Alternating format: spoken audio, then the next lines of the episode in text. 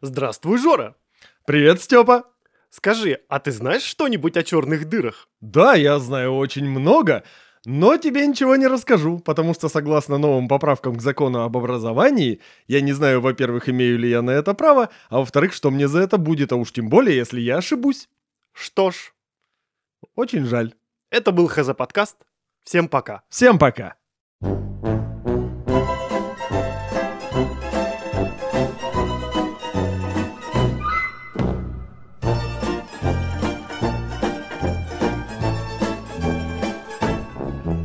Если вы задаетесь вопросом, что это за кружок самодеятельности, только что вы услышали, То это то, как будет выглядеть ХЗ-подкаст в будущем, когда эти поправки к закону примут.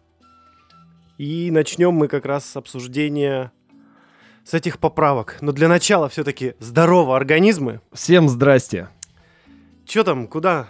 ХЗ-подкаст, Да. добро пожаловать в царство предвзятого мнения, поверхностных знаний, пока это еще можно. Да. И это еще пока познавательно, детка. Пока еще да, детка. Ой, э, в прошлом выпуске я поднимал тему о том, что 2021 год объявлен годом развития науки и технологий. Хотел И- грант. Да, вот я как раз задавал вопрос, а что же для этого развития будет делаться нашим государством? Вот это. Вот, видимо, это, а точнее внесение поправок в закон об образовании, а в частности внесение поправок, э, Касающихся просветительской деятельности. которой в том числе занимаемся в некотором роде и мы, потому Ну. что мы квазинаучный подкаст. Пока еще. Да, пока еще. Ну и надо уже все-таки об этом поговорить. Да, самое забавное, что об этом, обо всем э, узнал я лично. Ну, буквально сколько прошло? Недели две-три назад. Вот это так меньше, меньше. Когда это получило огласку, когда уже начались петиции, Да, да, да. какие-то эти протесты ученых, когда РАН взбунтовался Мгм. и так далее. А по факту это предложение было внесено еще в 2020 году, по-моему, в сентябре. В ноябре. Ну, под шумок, короче. Ну как бы да, Оп. там всем было не до того. Один сенатор э, из... Сенатор Климов зовут Да, этого, прости господи, края. человека. Он э, решил вот под шумок таким образом внести поправки. А этот же самый сенатор и еще группа сенаторов принимала участие в, о- в составлении закона об иностранных агентах. Ну, собственно, и вот этот закон тоже в пояснительной записке все это же и говорит. что- Приплели сюда и ученых. Да-да-да. Теперь еще и ученые тоже враги народа. Хотя, по идее, согласно этому закону, не только ученые, тут кто угодно может оказаться врагом народа. Мы пока не знаем, какие будут санкции, но э, правительство, там написано, что будет решать, как это все регулируется, как это будет вообще делаться. И, собственно говоря, как, э, какие будут санкции за нарушение этого закона, тоже решат в будущем. Давай внесем небольшую ясность. Значит, что есть иностранный агент? Это не значит, что он сидит, шпионит в плаще-шляпе, у него перед глазами газета с двумя дырками, и он за кем-то там следит. Нет. Да, он в дорогом костюме с дорогими высокотехнологичными часами и обязательно кого-то трахнет. Да. На самом деле все гораздо проще. Иностранный агент — это лицо, которое получает финансирование из-за границы на какую-то свою деятельность и Мгм. осуществляет на территории Российской Федерации с помощью э, иностранных средств какую-то деятельность. А, но, естественно, для обычного народа иностранный агент Это шпион. термин, да, имеет такое двоякое значение. И поэтому им про- вроде как бы внесли, и нормально же, ну, по, все по сути, нормальный термин, но обычные-то люди-то подумают по-другому, они же не хотят вникать, так скажем, во Мгм. все это. И вот она очень, очень удобно устроились. Да, Максим, берешь, будь здоров. Правду говорю, спасибо. Мы очень научные теперь, мы верим в приметы. Да, да, вот теперь так и будет, видимо, наш подкаст действовать.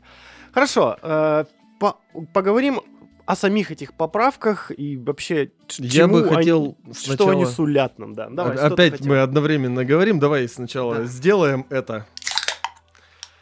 А, Хотелось бы слегка перефразировать, но в целом процитировать один фильм. Фильм называется «Легенда». И представь себе, сидит все научное сообщество, все околонаучное сообщество. Мы там с тобой сидим в огромном зале, на сцену выходит сенатор Климов, тот самый, пресловутый, и говорит, товарищи просветители, ученые, свет науки Российской Федерации, у меня есть для вас заявление. В слове «жужжание» три буквы «Ж», а в слове «жопа» а в жопе вы все. Ой, как это, конечно, было бы не смешно, если бы... Точнее, это смешно, но это, как, как говорится, мем смешной, ситуация это страшная. Да, так и есть. Потому что, ну, реально, вот как бы они это сделали, уже первое чтение закон прошел, не вызвав вообще никаких этих... Все узнали это о нем только когда он прошел уже первое чтение. Да. И все такие, да, класс. 20 декабря 2020 года Мгм. этот закон был уже принят в первом чтении, ожидается второе чтение, насколько 21-го, то есть февраля. оно уже прошло.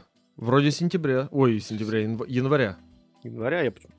Короче, не, Короче, не за горами. живенько, быренько. Но я не, никому не информации сказали. не нашел, что какие-то другие движения есть. Он сейчас на стадии внесения в него поправок. Типа, в эти поправки еще внесут поправки. Ну, короче, 20-й год, поправки, вот это вот все дерьмо.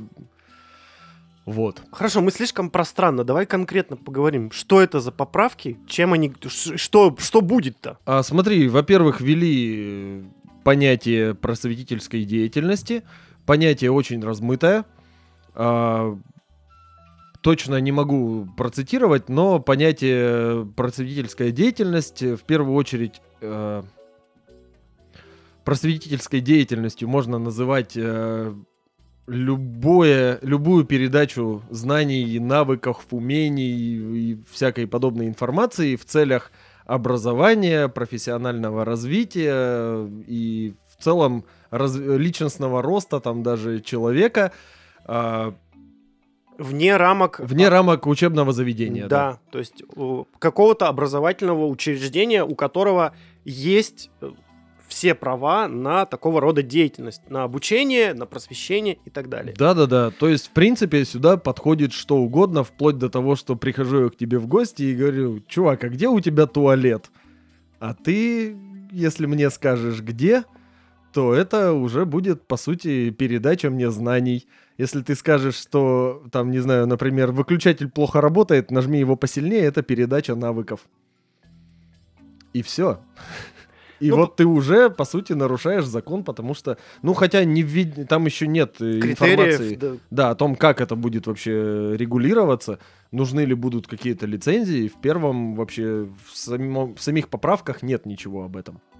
То есть страшного на первый взгляд в этом Как будто бы ничего, как будто да. бы ничего нет, но по факту это может а, открыть возможности подтянуть, так скажем, Ну, по сути, да, это... любого человека за нарушение собственно да, закона. да, да, да. То есть, скорее всего, там будут, когда введутся за это какие-то санкции, это будет административная ответственность, скорее всего, с какими-то дикошарыми штрафами, судя по их объяснительной записке, в которой написано, что там нельзя разжигать всякое разное, разнообразную рознь, нельзя какие-то антиконституционные, нарушающие наш конституционный строй вещи проповедовать, нельзя чуть ли не пользоваться там иностранными источниками, так что, в принципе, я предполагаю, против кого направлено вот это вот все.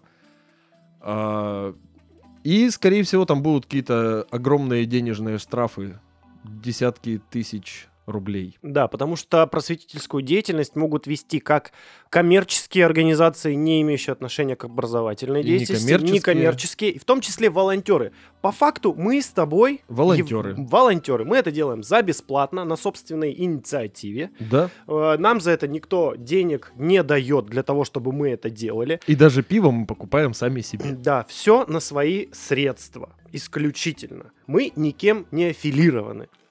Если что. И таких волонтеров очень много быть. А, под это все могут, могут. Я не говорю, что это точно будет, потому что еще не определен вообще весь этот порядок и, все, эм, и все критерии. Под это может попасть образовательная деятельность на, на Ютубе. Это может быть текстовый Мгм. блог. Это может быть сайт, на котором написано, опубликованы или переведены даже результаты исследований э, каких-либо ученых, каких-то тестов. Это может быть подкаст, который несет образовательную или нау- э, на- это может быть книга научно-популярная. Это может- могут быть публичные лекции, да. любые выступления. Это может быть что угодно, то есть, по сути, это огромный простор для маневров. И под- подвязать сюда можно реально кого угодно в любой абсолютно момент э, его жизни, когда он как только рожей не вышел в какой-то момент, и все. Ну или О, как только... ты еще и нарушаешь закон об образовании, Да. подлина. Или как только поняли, что тот или иной вот э, просветительский проект в- имеет достаточно ну, большую аудиторию, а соответственно вместе с этим и влияние на данную аудиторию. Какое-то Да, определенное. какое-то, какое-никакое, но влияние уже имеет в виду, а это значит, что его можно будет сюда подгрести. Но а говоря о конкретике, все-таки определенная конкретика в этих поправках существует. Она направлена в первую очередь на вот эти поправки, на деятельность, связанную вот с историческими... Ну, В первую очередь, да, там Да. все про исторические науки. Для того, чтобы... э, Как это называется? Чтобы, чтобы не делать экстремизм. Я не знаю, как это правильно сформулировать. Тут, по сути, примерно так там и написано. потому что э, ты можешь искажать исторические факты. Ты не можешь искажать исторические факты, не имеешь права. А то посадят или оштрафуют, или еще что-нибудь. Что придумают за это делать, то и сделают. Ну да, то есть в, в качестве там лекции какой-то. Вот как недавно один тут товарищ лекции ты не слышал? Нет, возможно. Один А может, из- слышал? Один из преподавателей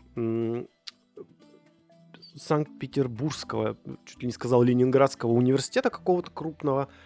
М, Значит, этот университет приглашал своих преподавателей, Мгм. которые проводили вебинары для учителей школ Мгм.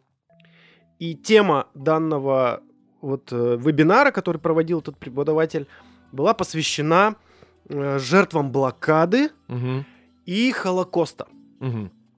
И вот этот преподаватель в, в этой, в этом вебинаре, в этой Мгм. лекции, значит, он как бы давал установку, да, преподавателям школ, которые должны были потом уже на детей это транслировать в Мгм. школе. В общем, он сказал, что вот масштабность и критичность Холокоста не то чтобы мягко преувеличена, а прям конкретно преувеличена. Мгм. Он заявил, что в последнее время это какой-то тренд, заявлять, что на самом деле этого нет. То есть он сказал, Мгм. что газовых печей не было, Мгм. а газ применялся только исключительно для дезинфекции. Мгм. Он сообщил о том, что что там еще не было-то. Ой, что там не было-то. Короче, то, что на Ну, самом видимо, деле- ничего не было. Ничего не было. Это все выдумки, естественно, еврейского народа. Это все выдумка. Приплел там это как-то все вообще к тому, что у самих евреев такого рода ритуалы были, в которых сжигали людей, они были ворами, там, преступниками. И на самом деле это вообще из, из- из- Ага. взято из этой, как ее... Скажи мне, я тебе скажу. Из Торы? Не, из- ну, да, из Торы в том числе, ну, то есть из обрядов вот э, иудейских каких-то. Ага. А Ни самое... разу ничего подобного не слышал об иудейских обрядах. Слушай, а самое забавное, что этот человек, он является там деканом факультета информационной безопасности, по-моему.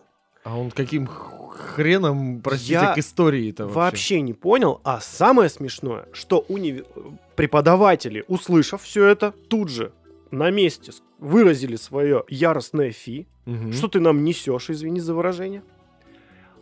Поднялась буча. Мгм. Университет сказал, что мы Ответственности Да, не несем. грубо говоря, не несем. Мы просто пригласили э, э, вот вам человека, а Ага. он волен говорить, в принципе, все, что угодно. Ну, типа свобода слова, все дела. Да, да, да. То есть у него есть на этот счет свое какое-то мнение, он его выразил. Но насколько я понял, э, мероприятие было направлено для того, чтобы э, ну, преподаватели Повысили квалификацию. да, видимо. повысили квалификацию и потом применили эти знания непосредственно на своих учениках, распространили их. Мгм.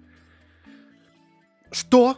м- материться вот нельзя теперь с 1 февраля ведь. Кстати, да, об этом я тоже хотел в социальных поговорить. сетях. Ну, поговорим чуть дальше. Ну, Ага. пока, пока будем держаться. Если что, потом Да-да-да. придется пикать или вырезать. Ну, слушай, вообще, это же уже приняли насчет мата в соцсетях и прочих э, публичных этих вещах. То есть, пока санкций никаких за это не предусмотрено, это... Соцсети так- будут обязаны блокировать контакт, содержащий мат. Нет, не обязательно, вроде ничего за это нет, и все, Я в читал, принципе... что должны этой- блокировать. Другой вопрос, что является социальной сетью? Вот, допустим, приложение Apple Podcasts. По Кстати, идее, нет. где вы можете услышать наш выпуск, а также еще в Google приложение подкастах. Google подкасты, Яндекс Музыка. А, что у нас там еще? Castbox. Э, Под FM. под FM, на Ютубчик, Ютубе. конечно. Это видео великолепное. Да, здравствуйте, Привет вот- всем, кто вот нас мы. смотрит. Анатолий, тебе отдельный привет. А, это все площадки, на которых вы можете услышать. И не все... А, ВКонтакте, конечно же, и Телеграм. Вот Мгм. ВКонтакте является социальной сетью. Да, Она Инстаграм, в котором мы выкладываем анонсы, тоже является социальной сетью, но в Инстаграме у нас, собственно, мата-то и нет. Да, там, Там просто... картиночка и анонс. Да. информация. Но там есть ссылка на контент, содержащийся... Где-то еще. Да, ну ладно, мы что-то убежали с тобой. Короче, факт в том, что вроде как нет никаких э, санкций, поэтому, я думаю, вполне себе можем себе позволить Ну пока да. На крайнем случае можно будет сделать перезалив. перезалив Без и мата. перезапик. Да. Но мы опять вот же задолбешься. при- предупреждаем, что мы не материмся. Мы говорим по-китайски, по-якутски и на По-якутски. разных других языках. Да, возможно, если кто-то нас слышит, у кого есть еще какого-то рода выражения схожие, То но не, не означающие ничего такого, то не поленитесь, нам- зайдите, например, ВКонтакте, найдите нас, отправьте в личку, чтобы мы были в курсе. Мы Да ладно, в, конта- в комментарии. Да где выпуску, угодно вообще да. напишите. Да, это же не будет матом. Можно написать на том самом языке и русскую транскрипцию, чтобы было Да, и проще. определение этого слова, да. вс- И все будет четко и, и по правилам. А помнишь, я как-то рассказывал про грязно-серую лису, когда мы про китайский язык Мгм. начали говорить? Знаешь, как на испанском будет объесться блинчиками в июле? А прикинь, я знаю, такой сейчас сказал. Ну, может быть. Э, м, Ну, короче, это же не мат, это я просто говорю на испанском, это будет Давай. звучать примерно как Говорит Э, на испанском. «En julio pedaras охуелос». Си! Си, сеньор. Мучо! Что там Да. еще они говорят? Я думаю, что наша Госдума, и точнее эта группа представителей Госдумы в- во главе с сенатором Климовым объелась блинчиками в июле. Ну, у них уже есть возможность летать. э, На каком это было? На испанском? На это- Си, ну, В сеньор. Испанию на- наверняка они хоть раз ездили и слышали, возможно, такое Мгм. выражение в свой адрес в каком-нибудь кафе, например. Вполне Особенно, возможно. если они поехали в июле. Да, в какую-нибудь блинчиковую Да. в Мадриде. Да, у нас есть э, пельменные, у них есть блинчиковые. Да, Мгм. типа того. Мадридские блинчики. М, М. Вкусненько. Ладно, Скорее давай всего. вернемся к нашим варанам. К нашим ящерам отбитым. Да. Давай, на чем мы остановились-то? Я уже не помню, о чем мы остановились. На А, том, что- Я о том... Вот, я говорил Да. об этом профессоре. То есть э, университет открестился от этого, Мгм. и уже некоторые проводят параллели, что, возможно, вот это выступление было как раз-таки э, сделано с целью провокации о том, что вот смотрите, что несет вот этот Мгм. ваш ученый в, это- в рамках этой лекции. Тем более он вообще не имеет, наверное, Мгм. отношения к историческим каким-то Ну, вещам. да? судя по тому, декан чего он, я Ну, думаю, не имеет. Я мог немножечко приврать, но я не должен. Ну, потому что вот это вот меня прям выстегнуло. Когда я прочитал декан чего, он, Ага. в принципе, его профильная деятельность какая, я вообще не понял. И, видимо, на этой почве и университет такой, так а он же не историк. Мгм. Типа, мы не можем ставить под сомнение его компетенцию в данном вопросе, потому что он вообще, можно сказать, некомпетентен в этом вопросе. Мгм. Он не преподает это официально. Это вот в рамках, опять же, наверное, ознакомительной, просветительской, в том числе, деятельности. Ну, по сути, да, вне рамок учебного заведения. Но есть другой вариант, что человек просто выразил свое мнение, у, у каждого есть свое мнение на, в принципе, любой счет. Ну да. И вот, ну, может быть, так совпало. Хотя в последнее время что-то слишком много совпадений. Ну, как бы да. Как говорит один известный пропагандист, совпадение Не думаю. Не думаю, да. Этот вообще закон и вот эти поправки, опять же, выглядят, с одной стороны, угрожающе, да? И, ну, не зря народ Мгм. вообще вскипешился-то. Но, с другой стороны, опять же, успокаивает, усыпляет вот эту вот бдительность, то, что вроде пока еще ничего не известно, и вроде как это направлено только на экстремистскую деятельность, и связано это М. в первую очередь с, с науками э, гуманитарными, в Не первую только. очередь. Так. Там же не написано, с какими именно науками. И очень важно, в принципе, из-за чего бунтуем, скажем так, мы с тобой, это из-за того, что непонятно, что нам будет за то, что мы ведем вот такую вот несанкционированную просветительскую деятельность. Из-за чего бунтует РАН. Из-за того, что там внесена еще одна поправка о взаимодействии с иностранными э, учеными, скажем так. То есть им теперь э, университету какому-нибудь, научно-исследовательскому институту, любому, в принципе, ученому, который занимается какой, неважно какой наукой, для того, чтобы повзаимодействовать с иностранными коллегами, для того, чтобы привести кого-то, например, э, на как раз выездную лекцию в условное МГУ или в нашем случае в УРФУ, им нужно теперь э, дополнительно сделать очень-очень-очень-очень много разных э, бумажных дел. То есть это все нужно согласов- согласовывать с федеральными органами.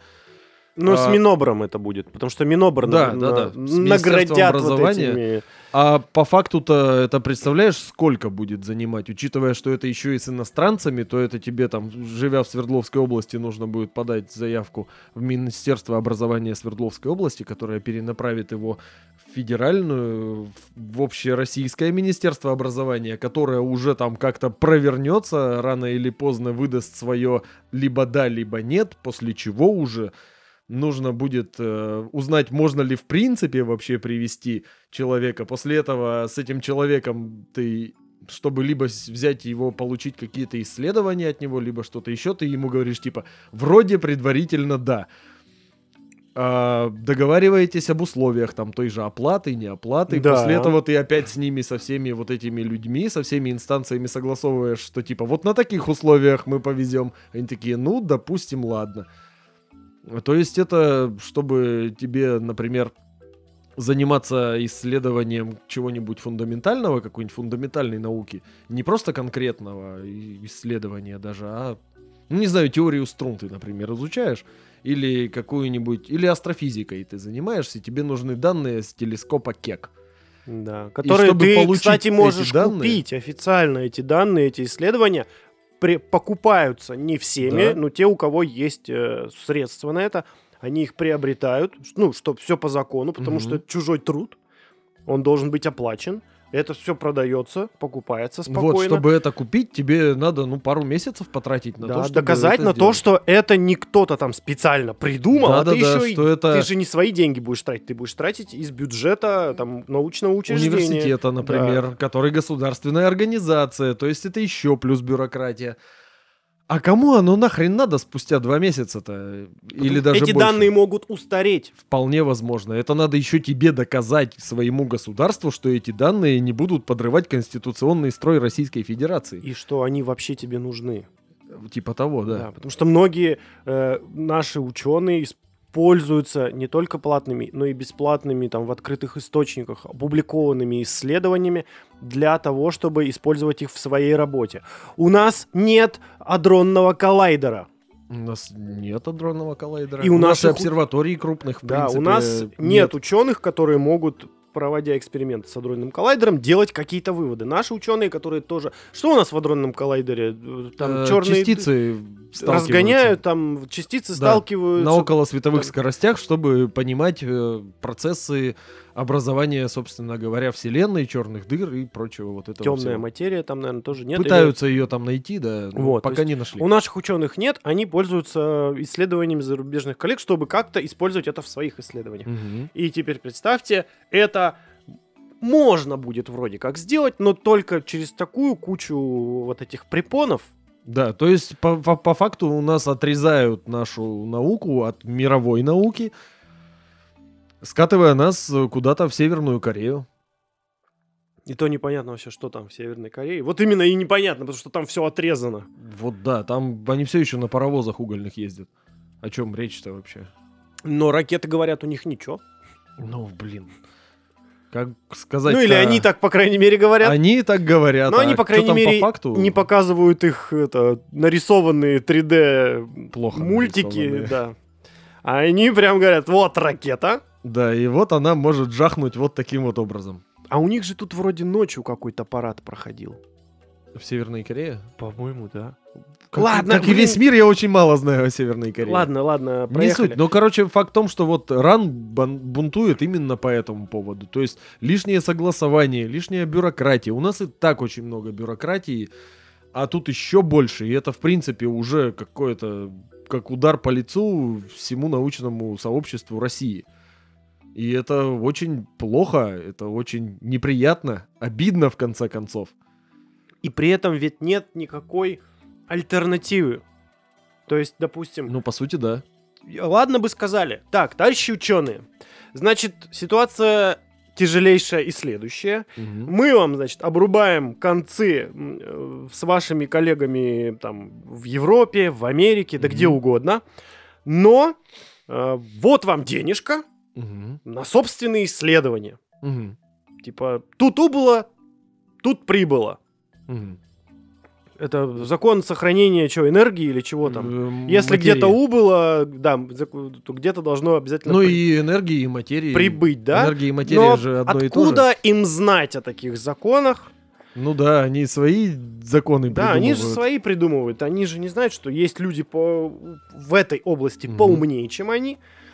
Э, Не говоря о том, что у товарища Климова там уже есть вопросы к его докторской диссертации вроде как, или его кандидатской, да-да-да. по-моему. Ну, он, да, как, по-моему, он доктор наук. У него есть какая-то ученая степень. Профессор и кислых его... щей. Да-да-да.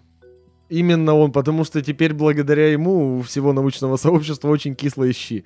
Ну да, Недо... Недоуменные кислые щи. все уже грозят, что надо бы проверить его в диссернете. А вроде уже даже и проверили, Уже и вроде возникли какие-то сомнения. Ну, вот не, не на ровном месте они возникают обычно. Ну, собственно, да. А, Короче, да, вот что меня больше всего еще бомбит от этого. Кроме того, что все вот эти последние законы как будто против нас. Просвещать нельзя, материться нельзя, скоро и пиво пить нельзя будет.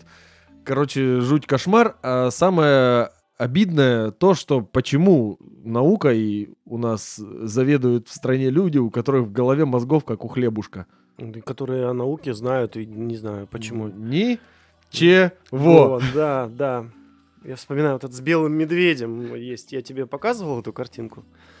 Там по поводу климата, белого медведя. и Он такой, что-то там, Мишка, как у тебя дела? Он такой, хорошо. А новость там была по поводу того, что белые медведи там э, страдают э, от чего-то. Ну, наверное, от потепления Да, скорее всего, так. От изменения климата, вот это вот все. Ладно. А, хорошо. Э, Давай по- подведем какую-то черту, потому что ты знаешь, как я сопротивляюсь всем политическим вещам. Ну а что тут подводить? Мы в дерьме. Да, но рано еще панику наводить пока еще не стоит. Мгм. Непонятно, что и как будет. Э, Хотя лично мое такое непрофессиональное и неэкспертное заключение, потому что мы тут не эксперты, мы сами разбираемся в том, что нам интересно, что нас волнует, что нас заботит. Э, Что, скорее всего, если мы будем говорить о просветительской деятельности, которая связана с, на, с на- ну, там, научпопом, да, Мгм. то есть это издание, там, N плюс один мой любимый какой-нибудь, постнаука, да господи, популярная механика. Не говоря уже о канале National Geographic какой-нибудь, Discovery, они что, их закроют? Но они американские. А расп- э, транслируются-то они у нас на площадках, на наших. Ну, Кабельное телевидение, которое... э, Это оператор-то... ну, это здешний. подразделение, по идее, у них там, например, National Geographic Russia, Ну, где они там официально переводят, не переводят, и этот канал продают э, этим провайдерам. Ну, в общем, я думаю, что если вот говорить о подкастах образовательных, о видео на Ютубе в том числе, э, скорее всего, здесь будут применяться санкции не конкретно к э, производителю контента, Мгм. а будут применяться, как сейчас практика, к площадке, на которой контент размещается. Даже на Мгм. том же Ютубе сейчас, в связи с законом о том, что материться нельзя, Мгм. даже в комментариях к видеоролику, э, не будут, э, допустим, если у тебя твои зрители матерятся в комментариях, то YouTube будет комментарий зарезать. Он не будет зарезать все видео. Если в видео содержится мат, Тогда пойдет То есть даже хорошие видео. комментарии будут Да, зарезаться, если что ты видео сказал, как же, восхитительно. да, просто нифига. непревзойденный контент, да, Да-да-да. топ. Не в- превзойденный.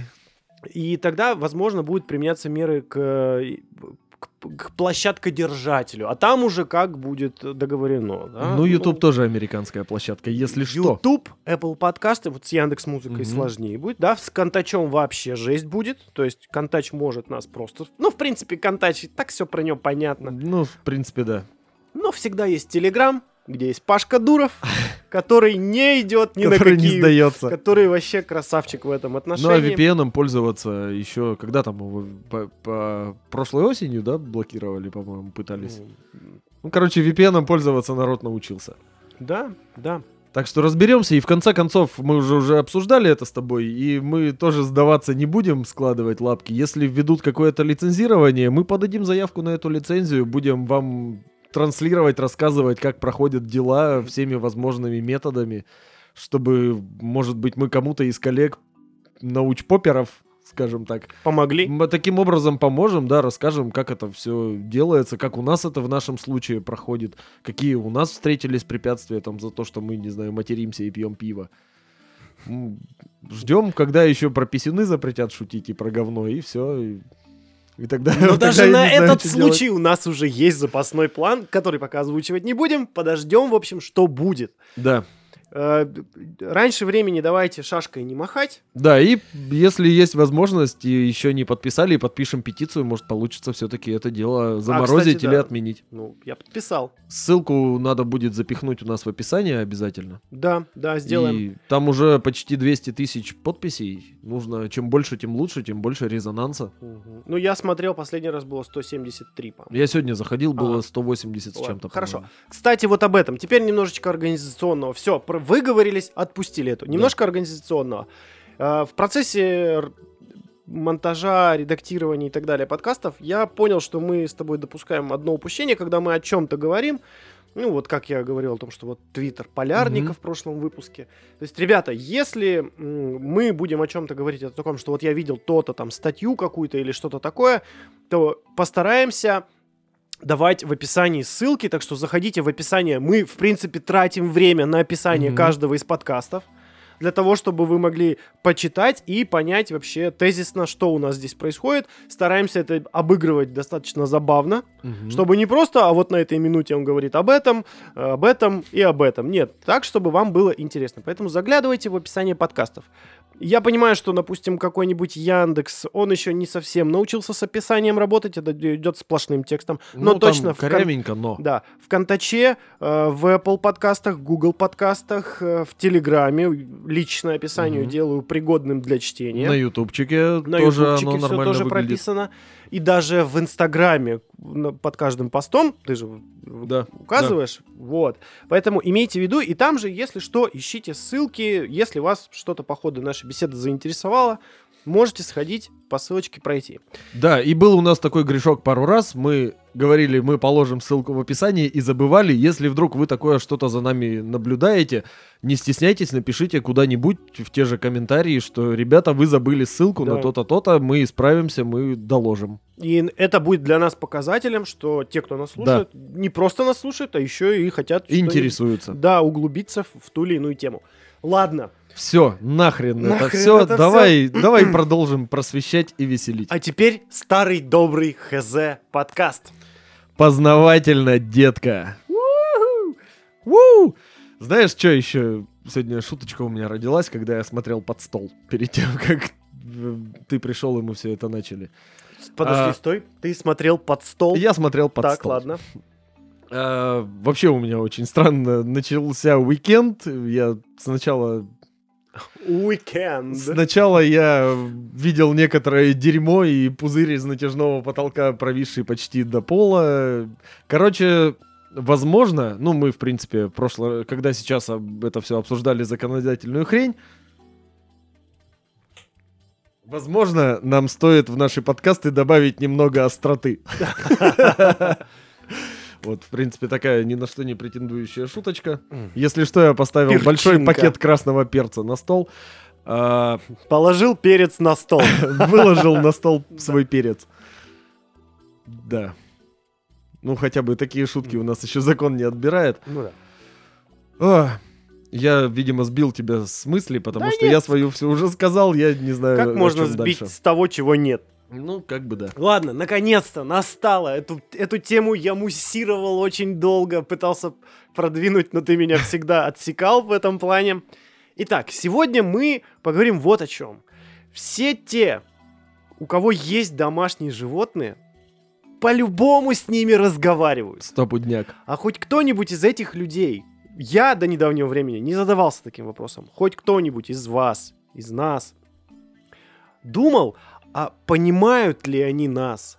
Я не говорю сейчас только о каких-то командах или о произношении имени, а вообще, способен ли ваш любимый котик или ваш песель или кто у вас там еще, когда вы с ним Хомячок. беседуете, потому что с животными я обратил внимание, что когда я контактирую с каким-то домашним животным, с чьим-то, у меня своего нет, а, но когда я там кота, собаку, Мгм. я, допустим, ты его гладишь, ты еще что-то говоришь. Ты либо ему говоришь, какой он там, «Ой, ты какой ты хороший, либо я иногда люблю, я, видимо, в этом в маму, потому что мама у меня вообще любительница с животным прям за жизнь поговорить. Она задает вопросы, каким-то образом получает ответы, или сама на них получает, делает какие-то выводы. А животное вполне, вот у у нас, когда кот э, был, он что-то там в ответ ей вякал, и у них прям полноценный диалог был. Вот У меня- кто-нибудь из вас задавался вопросом, а, а понимает ли, что я ему несу вообще он? У меня теща так с кошками разговаривает. Вот, то есть каждый, практически каждый, кто разговаривает с животными, может быть, кто-то и задается вопросом, да? Но с Мгм. другой стороны, мы это делаем, ну, потому что это, если это домашнее животное, ну, это Мгм. член семьи. Да, господи, там в зоопарке даже, когда ты кого-нибудь видишь, ты начинаешь с этим животным разговаривать. Как говорила моя мама, когда еще я жил с родителями, у нас был кот. а, Моя мама говорила, самый приличный человек в семье это кот. Да, он потому что молчит, Ну, как все молчит. понимает. Вякает периодически. Да. И вот это наша сегодняшняя тема. Вообще человеч... ну, коммуникация людей и животных. Понимают ли животные, что м, говорят им люди? И, Отвечают ли они? и отвечают ли они осмысленно или это просто невольные спазмы, как в фильм такой был с Эдди Мерфи, доктор Дулитл старый очень, когда он разговаривал с собакой, он Ага. говорит, собаки же не умеют разговаривать. Он говорит, Алай, что по-твоему, невольные спазмы какие-то? И я думаю, начать надо в общем, потому что животные, не будем зацикливаться хотя бы в начале только там Мгм. на кошках и собаках, потому что, ну, все равно мы к ним придем. Ну да. Большинство исследований рассчитано именно на домашних животных, а это в основном кошки и собаки. Ну, я вот пошел с другой стороны, я углубился в сферу общения с обезьянами. Вот, да, вот с этого давай и начнем, потому что обезьяны... Почему с обезьянами? Ну-ка давай скажи, почему? Потому что они родня. Да, они самые ближайшие к нам предки. Это что, шимпанзе Бонобо, по-моему, да? Шимпанзе бонобо, э, гориллы, орангутаны. Вот три наших ближайших родственника в царстве приматов. Ну, не в царстве, а в отряде приматов. Я думаю, здесь стоит сразу вначале обозначить вопрос. То есть, а, осмысленно ли животные общаются с нами? Или это просто э, реакция на какие-то заученные ну, раздражители?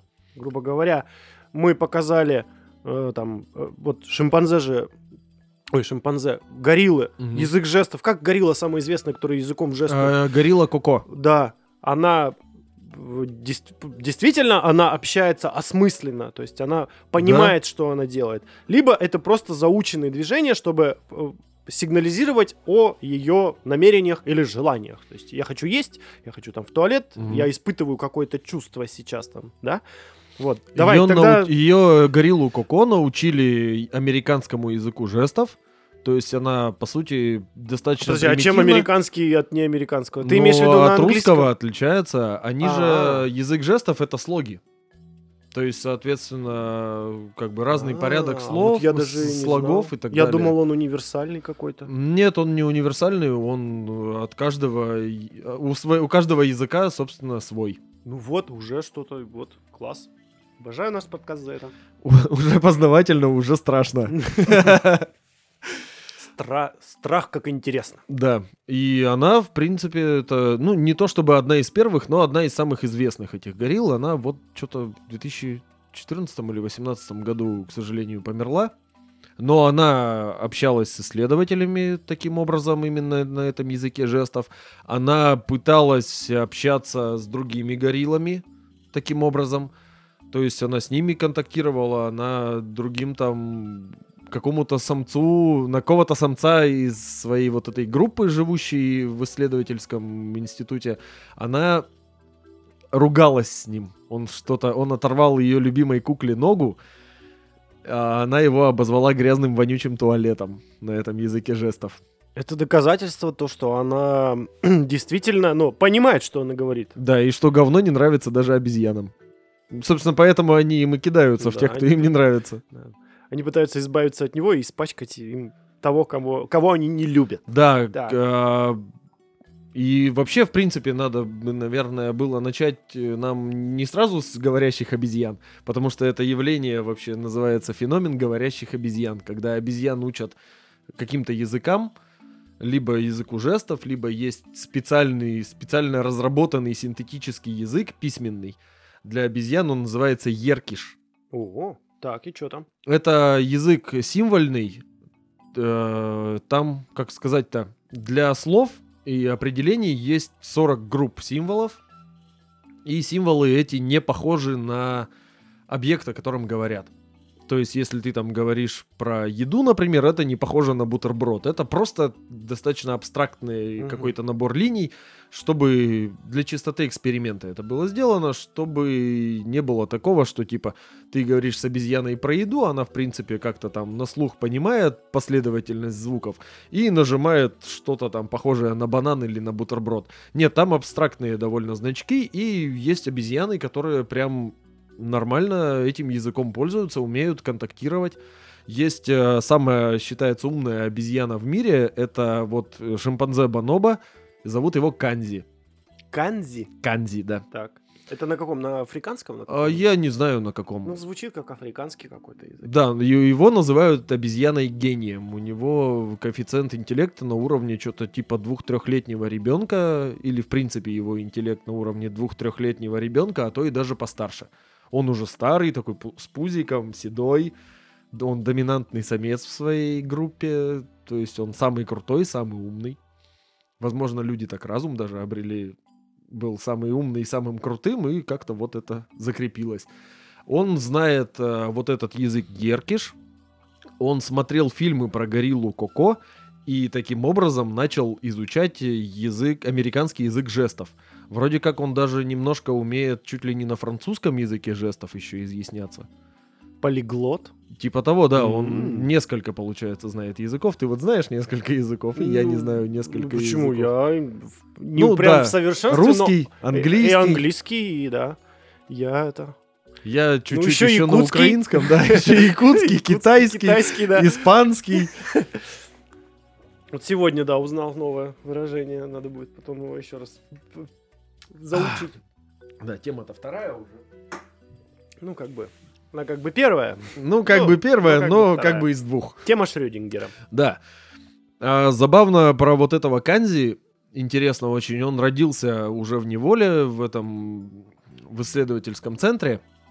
Его у родителей отобрала доминантная самка группы и начала воспитывать как своего ребенка. И как раз вот эту доминантную самку обучали языку еркиш М, исследователи. Ей было похеру. То есть далеко не все обезьяны обучаемы нормально. Ну, как и, как и все люди, которые тоже обезьяны, далеко не все обучаемы. Но у нас с этим попроще. Вот ее пытались обучать этому языку, она очень плохо его учила, ей было начхать вообще абсолютно. Может быть, потому что она взрослая уже была? Возможно, да. И она его с собой пацаненка таскала на эти занятия. Она, в принципе, его брала и все время с собой таскала. И вот он изучил этот язык, его напрямую никто не учил. А, он изучил этот язык просто присутствуя на занятиях. То есть его не обучали, показывали его вот этой приемной матери. Она как-то там что-то делала, а потом как-то раз э, закончили это все и увидели, что он за не... пытается вообще коммуницировать, использует эти лексиграммы, вот эти значки. Угу. Там как это все делается, ставится большая клавиатура с такими здоровыми кнопками, и как бы обезьяна в нужном порядке нажимает, из этого, получается, составляются слова, предложения и какие-то осмысленные фразы. Вот тут э, сразу вопрос, смотри. Вот ты как раз говорил о том, что э, ведется с ним общение на тему, допустим, еды. То есть угу. тут вот уточнение, ну, я просто из, из того, что я изучал, здесь важно Допустим, если с животным ведется беседа на тему еды, то есть он, животное действительно должно понимать, что, допустим, э, ну, еда есть общее понятие, угу. А есть конкретные виды еды. Конкретные что... виды еды, конкретные вкусы еды, да. конкретные там цвета и запахи. Об этом всем, в принципе, он может рассказать. Да, то есть когда ему говорят о том, что, э, допустим, выдели мне э, там из трех предметов с, ну, еду и не еду, угу. да, он должен там выбрать только съедобное. И опять же, когда ему говорят, на выбор кладут еду, угу. все, все съедобное, и ему говорят там, банан мне. То есть он должен понимать, что вот это банан, и вот он съедобный, чтобы он должен mm отличать вообще общее понятие еды, а не просто он запомнил, что вот эта штука это банан, и это можно есть. mm Вот. Это, наверное, тоже там. Но так, он да. при этом может, в принципе, тебе э, рассказать сам, что вот бананы я люблю, они сладкие, вкусные, красивого желтого цвета, а вот, например, там какой-нибудь сыр, он вкусный, но вонючий, и он не нравится на вкус, но не нравится на запах, например. То есть вот вплоть до такого он может э, вполне осмысленно изъясняться. И это именно он, нажимая вот эти кнопки, может изъясняться может э, немного воспринимать на слух, но сам говорить не может, это мешает ему на слух воспринимать нашу речь. Потому mm-hmm. что у него голосовой речевой аппарат не рассчитан на это.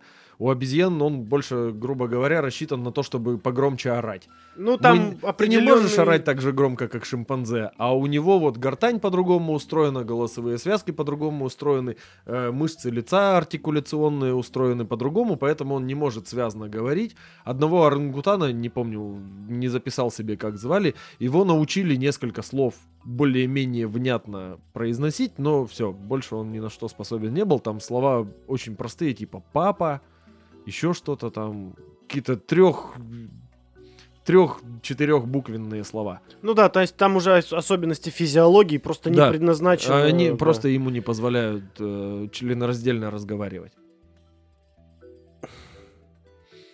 Вот. Такие вот есть э, обезьяны. Была еще обезьяна, одна из первых, вот ее я не выписал. По-моему, Йоко ее звали. Тоже Оно? шимпанзе. А? Сейчас шутка в стиле этого Дмитрия Гордона. Йоко? Оно? Оно не Йоко. А, короче, вот ее тоже учили языку этому Еркишу, но она его плохо осваивала, скорее всего, потому что она жила изолированно от других обезьян потому что тот же вот этот Канзи живет э, в группе, Горилла Коко жила в группе, а эту просто отдельно посадили и заставили учить язык. И она не могла на своем родном языке изъясняться ни с кем. Вот этот ей плохо давался. И поэтому она и прожила печально, и плохо научилась, и рано померла. Ну тут, э, как и везде, как и с человеком, социализация все-таки да, важна. Посади человека в тюрьму, заставь учить китайский он выучит пару слов, скажет их тебе и все. Замкнется в себе и сойдет с ума. И это в лучшем случае. Хорошо, вот эм, давай про обезьян ты что-то можешь мне рассказать, или я уже тоже пойду там? Да, я думаю, про обезьян можно и Ладно. закончить. А, продолжим тогда, э, допустим, теми же самыми попугаями. Попугаи Мгм. разговорчивые, очень разговорчивые. А, кстати, да, вот хотел сказать, что самое важное по поводу разговоров с животными, единственные животные, с которыми мы можем разговаривать, это млекопитающие и птицы. Как самые интеллектуально развитые. Ну, с рыбами не наговоришься. Да, ну, рыбы все равно между собой контактируют. Все Рыб- животные как между поется собой. в песне, рыбы, твари неразговорчивые. Да. А, попугаи. Есть многие говорят Мгм. о том, что типа вот у меня там попугайчик э, говорящий. Ну тут нужно сразу понимать одно. То есть э, попугай, ну и птицы, то там Мгм. эти, как они, врановые, правильно? Не в- Врановые, да. врановые, да. Они в первую очередь имитируют звуки. Ну, вот врановые, как самые умные птицы, не факт. Они понимают, в какой ситуации использовать Нет, да, слова. но начинается это все в первую очередь с имитации. Потом уже, опять Само же, собой. врановым, да? Так у людей также. Вот, то есть сначала они имитируют, подражают, причем птицы могут не только человеческой речи, они могут гавкать как собаки. Мгм. Э, Кстати, на эту тему читал статью сегодня о том, что есть ли чувство юмора у животных, и в частности Мгм. говорилось про птиц, которые типа могут просто троллить кого-нибудь. Да, я такое читал и в книге, и в интернетах. А, в интернетах я читал, что вороны где-то на дачном участке научились... Девушка, по-моему, это писала, что у нее отец курил и много кашлял. Птицы научились пародировать его кашель очень точно и постоянно кашляли на него. Он обматерился и бросил курить. А у Джеральда Даррелла, писатель такой натуралист, э, он и...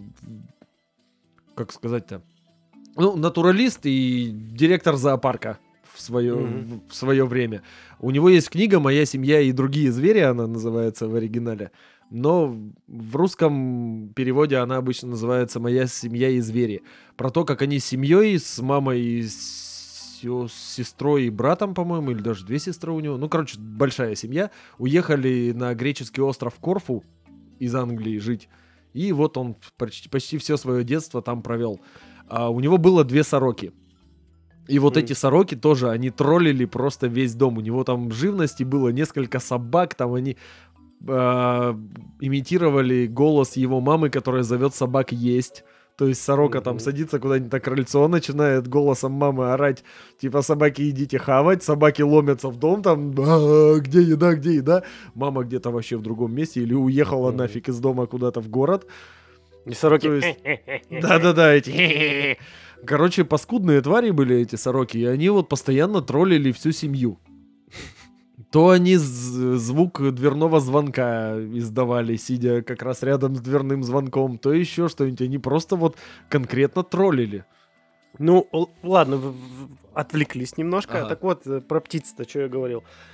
А, помимо того, что птицы могут имитировать, да, начинают они с этого, но потом вполне осознанно они могут, воспроизводя звук, они Мгм. понимают, э, для чего и что за этим последует. Ну да. Это уже показатель того, что это не просто имитация, это конкретное действие. То есть, когда э, мы любому животному, да, ну, в частности, собаки и кошки, Мгм. ну, в общем, все дресс- те, кто подаются дрессуре какой-никакой, Мгм. когда они, например, слышат определенную команду, они, э, или определенный, ну, там, звук, в частности, Мгм. они понимают, что за этим последует. Похвала, еда, Мгм. э, либо какое-то нужно воспроизвести действие. Мгм.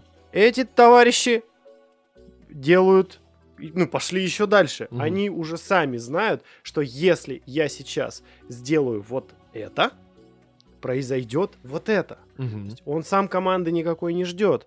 И поэтому он может э, вполне осознанно разговаривать с тобой. Это естественно, это не э, какая-то прям полноценная там беседа. И опять же, это все долгими, упорными тренировками. То есть не бывает такого, что попугай услышал Один э, раз и один повторил. раз и повторил. Нет, это вот как попка-дурак, попка-дурак, попка-дурак, попка-дурак. То есть ему нужно это это, это попугай. тренировка, да. тренировка, тренировка и тренировка. Это, ну, это дрессура. Ну, попугаи хоть птицы и все-таки умные, но по сравнению с врановыми они Мгм. немного туповаты. А не сиди, я сам открою вообще по сравнению с Не, они да. в плане вообще развития мозга одни из действительно самых умных, но вот реально с сороками, воронами, воронами, грачами они рядом не валялись. Ну, Я тут видел, как сорока закон Архимеда при, при, при, при этот, применяет, чтобы до водички Да добраться. это даже это басня, по-моему, есть. То ли у Эзопа, то ли у кого было. Язык Эзопа. Язык Эзопа. Да. Э, Вот там бутылка с водой, вода э, там чуть ниже горлышка, и сорока не может э, Попить. попить, засунуть туда, ну, то есть она засовывает клюв туда, но не достает до воды. Она берет камень, бросает, вода поднимается, еще берет камень, бросает, вода поднимается до такого уровня, как она достает, и она пьет водичку. Ну А? да, да. Кто ему? А вот насчет, кстати, речи птиц и насколько они понимают, а, пение птиц вообще, в принципе, из всех а, способов коммуникации между животными, пение птиц э, максимально близко к связанной человеческой речи. То есть даже не оры обезьян, которая наша ближайшая родня. Птицы умнее многих обезьян. Потому что у них, кроме того, что есть немеренное количество звуков, которые они воспроизводят во время своего пения, у них а, есть даже синтаксис. То есть и порядок слов, и, ну, не слов, а порядок звуков. Да. То есть звуки имеют свое значение какие-то, порядок этих звуков имеет значение, паузы между этими звуками имеют свое значение. То есть они, по сути, базарят между собой. Да, причем у них на- Осознанно. в каждом базаре, ну, самые распространенные чириканья, ну, допустим, они ищут с кем спариться. Ну, это не только. Ну, это одно из таких э, прям основополагающих. Вот э, вообще фишка-то в чем, допустим, если вы обращали внимание, ну, и- а мы, по-моему, с тобой на эту тему общались уже. э, Вот в городе м, некоторые птицы начинают чирикать по ночам. Потому Э- что днем громко. Потому что днем шум, э, и они не слышат друг друга. А ночью они начинают общаться, и одним из предметов общения состоит в том, что Давайте они... трахаться. Да, давайте трахаться. По сути, если вы ночью слышите в городе за окном, где, пти- где птицы чирикают, скорее всего, они чирикают о том, чтобы почирикаться, если что. Ну, по сути, да. Имейте это в виду. Отойду немножко от темы. Мы тут э, летом ходили по райончику с женой, раздували и поняли, что цветы это и растения в целом это очень неприлично. Потому что ты идешь такой мимо яблони, она вся цветет, а по сути она очень много писюнов высунула. Потому Да. что цветы это половые органы она, она растений. в процессе размножения, можно сказать. Да, а Ну, учитывая, когда ты ходишь и весной, по-моему, это особенно, или в начале лета, видел желтые разводы в лужах. ну, да, это, да. это пыльца. А пыльца это мужские половые клетки. То есть, по сути, эти цветы еще и тут весь город малафьей залили. Ну, да, кто-то в лужу накончал. Ну, как бы да. Хочется сразу все это преобразовать. Сегодня у меня какая-то прет на песне. Кто-то в лужу накончал. Ага. Наверное, миленький э, там идет. Заскучал. Видно, Наверное, милый милый заскучал. заскучал. Хорошо. Звучит как тост. Отлично. Возможно, да. странный, но все же тост. Итак. А насчет... а, А, ну давай. Да, а насчет собак, кошек и так далее, не читал, что за исследование, конкретно не могу сказать, но слышал, что кошки могут специально, как паскудные твари, а если они там на тебя обижены или еще что-то, они специально могут не реагировать на свое имя. То есть ты его зовешь там Васян, а он смотрит в стену и просто игнорирует тебя, потому что вот так на зло тебе он хочет тебя вот так вот приколоть. Ну, был бы я кошкой, я бы себя вел абсолютно вот точно так же. Ну, по сути, да. И о собаках и кошках давай тогда и поговорим уже. Да, Ну, давай. Потому что это наиболее всем знакомо. Наиболее всем близко вот это вот. Ну так и что там с кошками и собаками? Значит, кошки и собаки, э, в- вопреки всеобщему мнению, да, э, не просто слышат нас, они Мгм. понимают, и в большинстве случаев они соответствующе реагируют. Ну есть же вот эта вот известная фраза, что типа он как собака Вроде все понимает, а Да, сказать, но ничего сказать, не может. но сказать ничего не может. И это заявление, ну, расходится с действительностью, потому что собака и кошка, ну, сейчас сначала о собаках Мгм. поговорим, они действительно, ну, пытаются сказать что-то.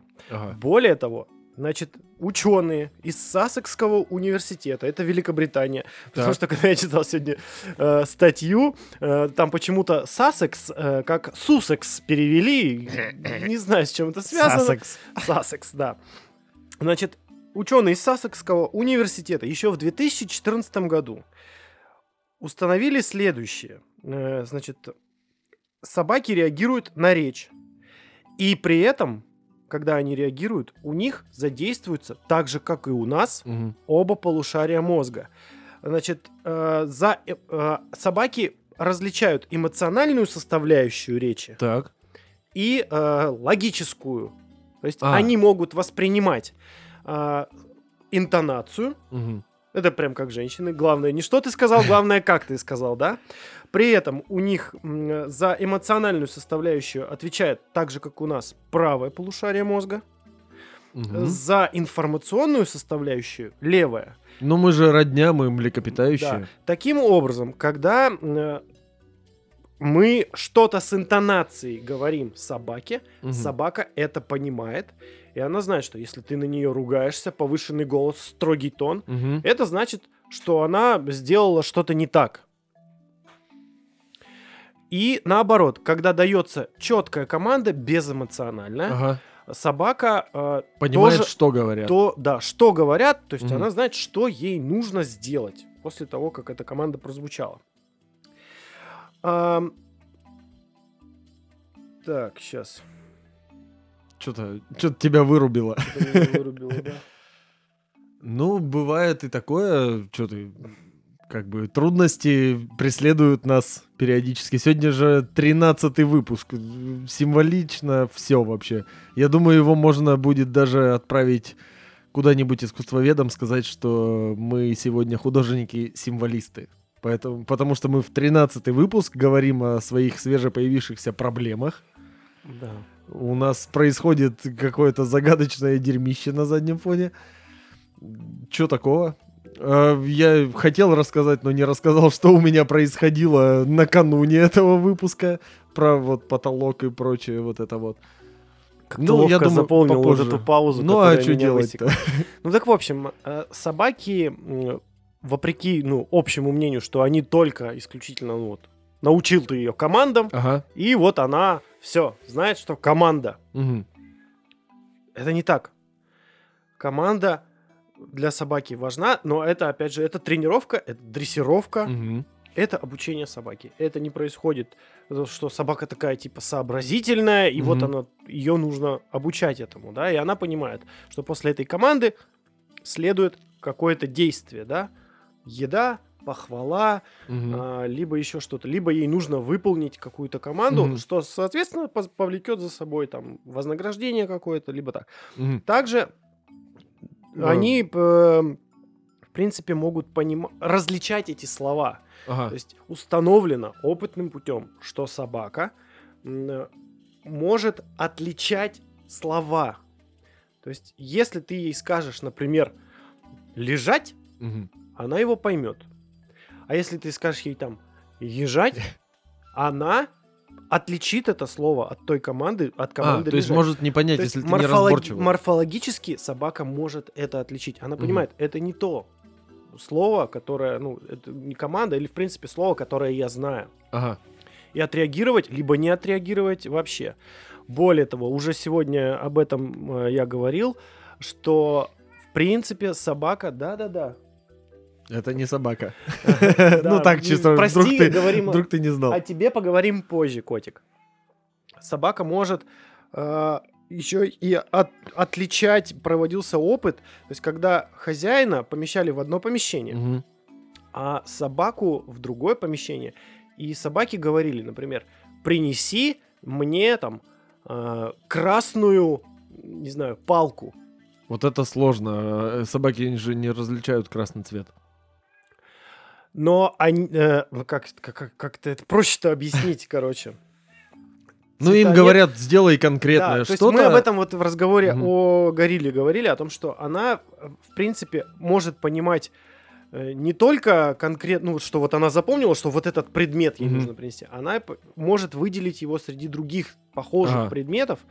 То есть там, ну, если, ну, это, конечно, сильно фантастически, но, допустим, что там что-то треугольное. То есть она понимает, что вот это четырехугольное, а вот это вот трехугольное. Мгм. И она раздупляется русским языком говоря, что от нее хотят. При этом для чего помещали в разные помещения? Для того, чтобы хозяин не мог ну, указать, как-то Ага. подсказать. То есть он слышит. Кстати, был такой э, один прикол, ну как прикол, исторический анекдот это можно назвать, про э, лошадь, которая умела считать. Один мужик э, заявлял, что у него лошадь умеет считать, и ей там, например, выкладывали там, не знаю, 10 морковок, и типа говорили, возьми пятую. Она так мордой каждой морковки раз, два, три, четыре, пять, пятую брала и ела. А оказалось потом, что хозяин ее надрессировал. Лошади же тоже очень умные, сообразительные существа. Он держал руки в карманах и держал в руке между пальцев спичку. И она, он просто ее надрессировал, что она вот э, как бы мордой каждой морковке, например, прикасается, и на нужной он ломает спичку. У нее слух гораздо лучше, чем у человека. Люди вокруг не слышат, она слышит, что спичка ломается. И типа, о, вот это, это то, что нужно. Для этого, скорее всего, хозяина у собак убирали в другую комнату.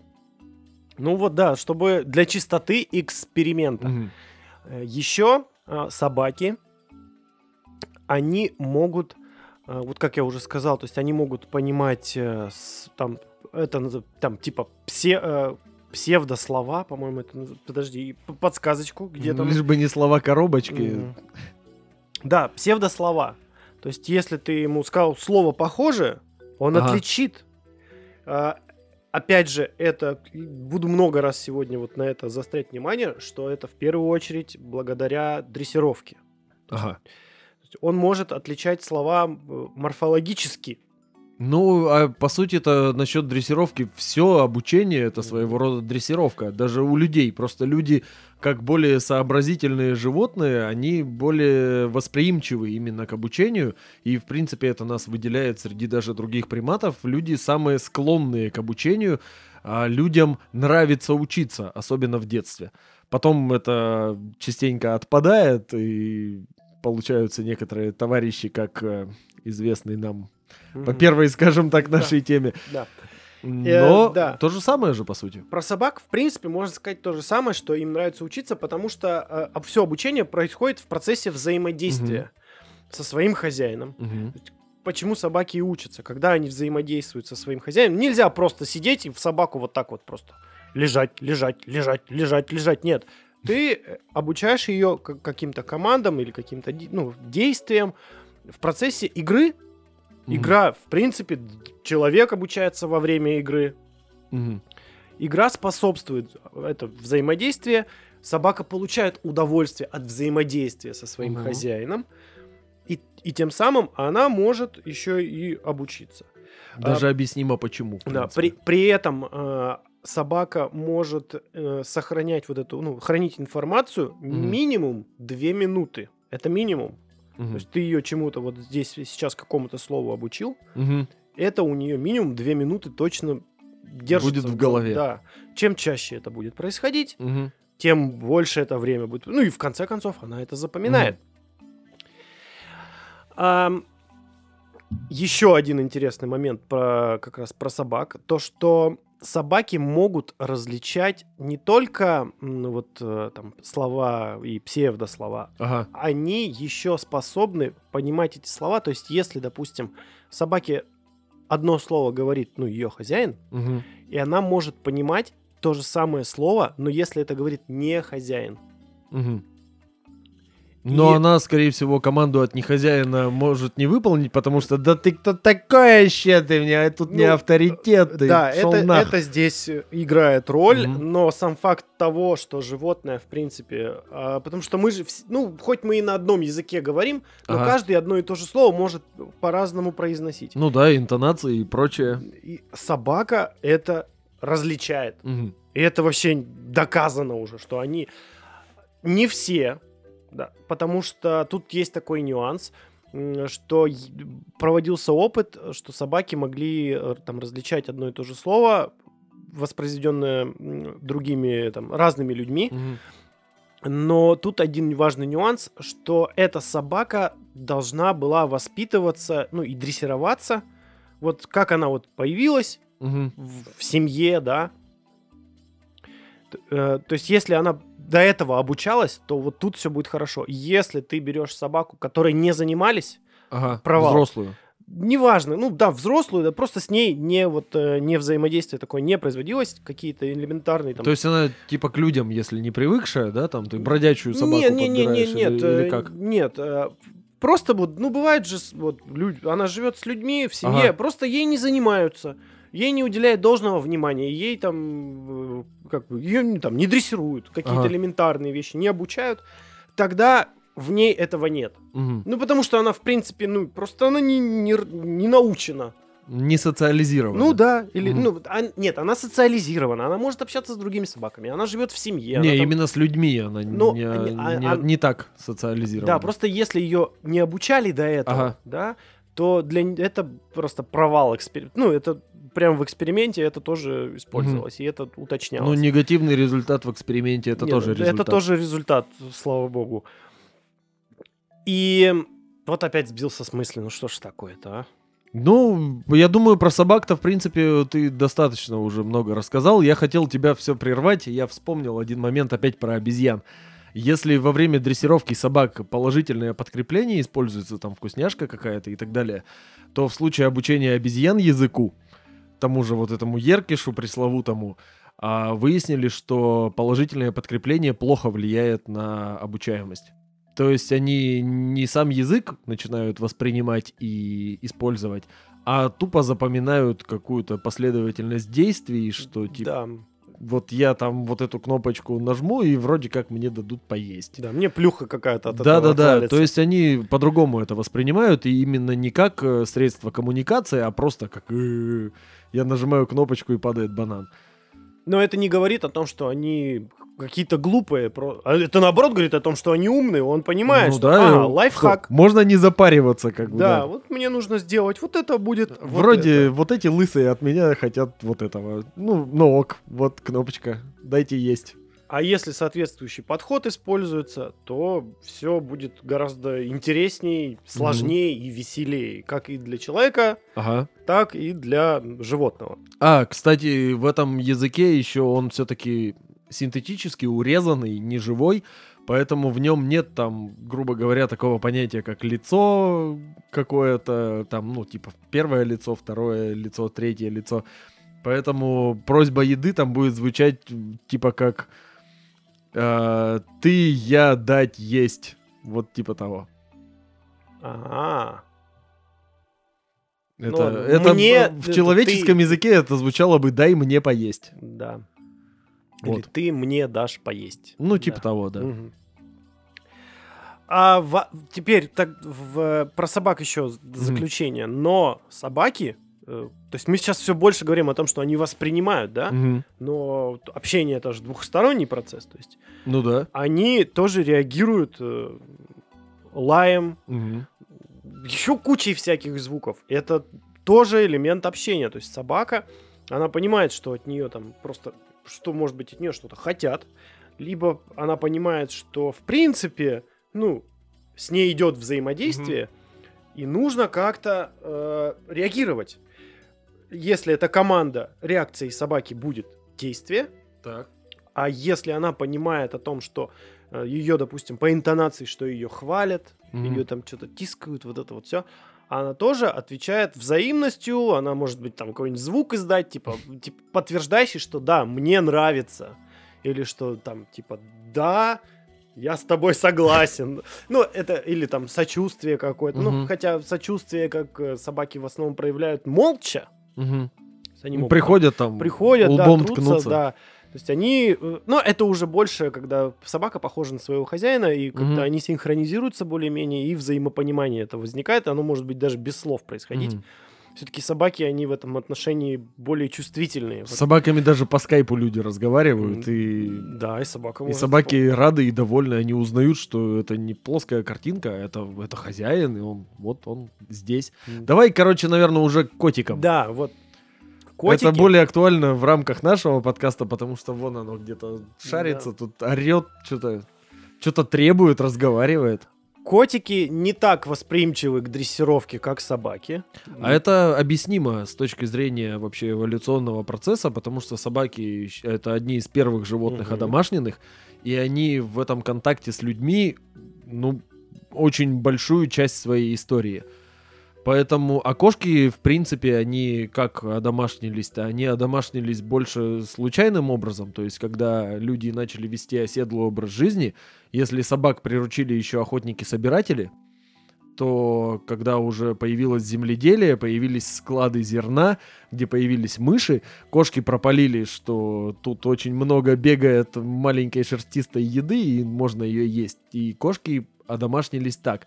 А потом люди их как бы увидели и такие, о, какой, какой милый котик. И надо его погладить, надо ему там ништячок какой-то дать, молочка налить. Хотя у большинства кошек вроде как непереносимость лактозы, и они дрищут и блюют с этого дела. Но они в детстве, у них есть этот Ну да, фермент, да. э, который, так, как, так же, как и у людей, в принципе, в Да. детстве этот фермент присутствует, который способствует, по-моему, расщеплению. Он называется лактаза. И Да, он лактаза, служит да. для того, чтобы расщеплять лактозу. Вот. А потом, когда он уже вырастает, Мгм. э, по идее, не требуется кормиться молоком матери, Мгм. это пропадает. И, в принципе, непереносимость лактозы у некоторых вот людей. Но у большинства людей, благодаря доминирующему оседлому образу жизни и производству пищи в сельском хозяйстве, у нас есть этот фермент у большинства. Так, о кошках, значит. Давай. Я сейчас по подсказочке тут немножко. Значит, смотри. Говоря о кошках, несмотря на то, что они не, не так восприимчивы к дрессировке, Мгм. хотя расскажи это Куклачеву, да? Тем не менее, в среднем кот может запомнить до 100 слов, Мгм. произносимых хозяином. Это Мгм. все, опять же, дрессировка. Некоторые кошки могут различать на слух до 20 названий предметов и приносить их хозяину. То есть, если ты, с- Мгм. опять же, благодаря работе... У меня вчера кот игрушку приносил, я ему ее кидаю, он бежит за ней, что-то там ее Да. лапами хватает, потом берет в зубы, приносит ко мне сюда. Я опять ее Процесс беру, бросаю, да, и так, да, да. он несколько раз приносил. Я тоже такого кота знаю. Который двух прям с мячиком знаю. бегает, и Мгм. ты ему... Этот процесс, в принципе, происходит до тех пор, пока ему Пока не ему не на- надоест. да. да. Когда он, пока он не наиграется. Ам, Также интонация для кошек имеет Мгм. роль. Наверное, даже большую, чем для собак, да? Э, Ну, тут видишь еще вопрос э, эмпатии тоже Мгм. какой-никакой имеет. То есть кошки все-таки более такие своенравные. То есть Мгм. ну, они, они могут как... И воспри- они воспринимают интонацию. То есть когда ты на него орешь, Ага. или наоборот, когда вот ты к нему подходишь и начинаешь там, ой, котик, котик, он это- Кот даже понимает, когда он накосячил, он прячется. То есть он насрет Да. где-нибудь и понимает, что я только что это обнаружил. Где кот? Кот растворился в пространстве где-то. Под самым тяжелым шкафом каким-нибудь он сейчас находится. Потому что может отхватить. И знает это. Э, Но м, э, тут... Короче, нет, это без но. Просто в продолжение. Значит, коты это тоже понимают все. Но изначально а, процесс общения у котов, да, ну там Мгм. даже в, в своем виде, э, значит, в дикой природе, если как, м, они существуют или Ага. существовали, то есть там больше э, не голос имеет значение, да, ну не звуки, Ага. а у кошек именно это язык тела. Ну, Кстати, у собак тоже есть один момент интересный, почему собаки с кошками друг друга чаще всего очень не любят. Потому что они разговаривают, э, если можно это так назвать, на противоположных языках. Потому что вот встречаются кошка с собакой, и дружелюбно оба настроены. Собака что делает? Машет хвостом. Когда кот недоволен, категорически и готовится к прыжку и атаке, он машет хвостом. Когда довольный кот, он что делает? Он мурлычет. Слыша это, собака что думает, что кот на нее рычит. Да, потому что... И вот именно вот в этом у них прям нестыковка и конфронтация. Ну вот, и говоря о котах, коты в первую очередь, э, они изъясняются жестами. То Мгм. есть не, не жестами, а языком тела. То есть э, когда, опять же, недоволен Мгм. хвост задействован. Уши там что-нибудь. Да, да, как раз когда он злится, Мгм. э, уши прижимаются. А, Когда он там э, просто там на расслабоне на каком-нибудь, он там может что-нибудь поваляться, там оголить пузо. Д- Для любого, в принципе, животного, когда он показывает, ну, живот это самое такое незащищенное место. Потому что ребер мало. Тогда э, это отсылочка к прошлому подкасту. Кто не слушал, послушайте. Он таким образом, э, ну, показывает свое доверие, раскрываясь перед тобой. И вплоть до э, чуть ли не выражения, ну, не выражения, а как бы вплоть до того, как, как он смотрит, это Мгм. тоже является языком для котов. Ну да, вот так он смотрит, когда хочет жрать, вот так он смотрит, когда хочет, чтобы его почухали за ушком. Но э, это все было, когда, ну, коты были в все-таки Больше дикие. Да, больше дикие. Сейчас они тоже уже одомашненные, они адаптируются Мгм. и понимают, что в основном взаимодействие с хозяином и с окружающим миром все-таки, ну, и всегда за счет звуков. Охота на Ага. звуках, уши во все стороны, Мгм. различают, отсекают ненужное, подсекают нужное Мгм. и идут в ту сторону, куда, где это нужное, так скажем. Так, Вот сейчас бы надо бы запом- заполнить чем-то паузу. Да но ладно, это- внезапно, я не знаю чем. мы вырежем это. Мы ж ничего не вырезаем и не монтируем. Это мы тоже вырежем. Что-то я задумался. И вот Степан потерял ход мысли. Да. A few moments later.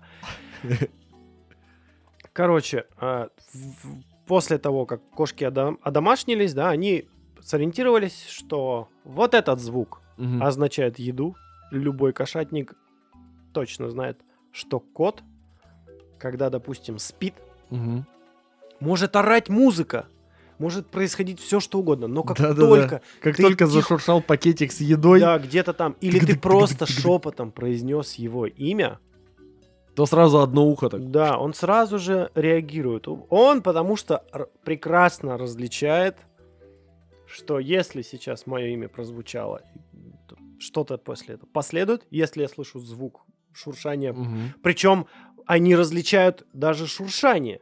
Ну да, это Они либо... знают, как звучит вкус, ой, как звучит э, э, вкусняшки. Ты можешь вот пакетом от э, корма пошуршать, он узнает. Мгм. А другим пакетом он может вообще просто даже не отреагировать, потому что он знает, а, это неинтересная история. Но у меня кот начал реагировать на открытие холодильника. Он прям туда заходит. Я уже думаю, надо как-нибудь это, его тихонечко...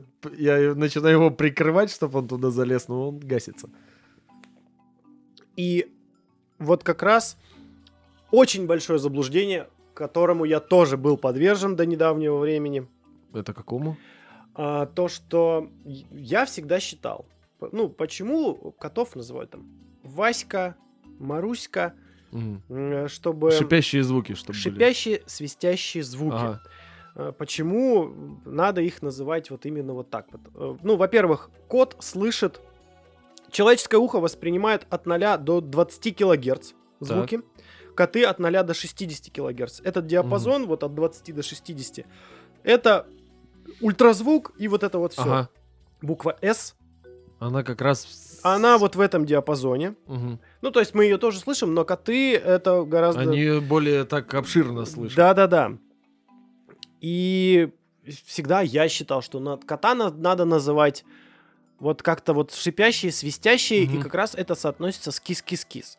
Так. Ни хрена. Да, Ага. потому что если мы возьмем кис-кис-кис, это по-русски кис-кис-кис. Мгм. На других языках Да, это кстати, не там, кис, там очень кис, много кис. всякого. Я тебе прочитаю.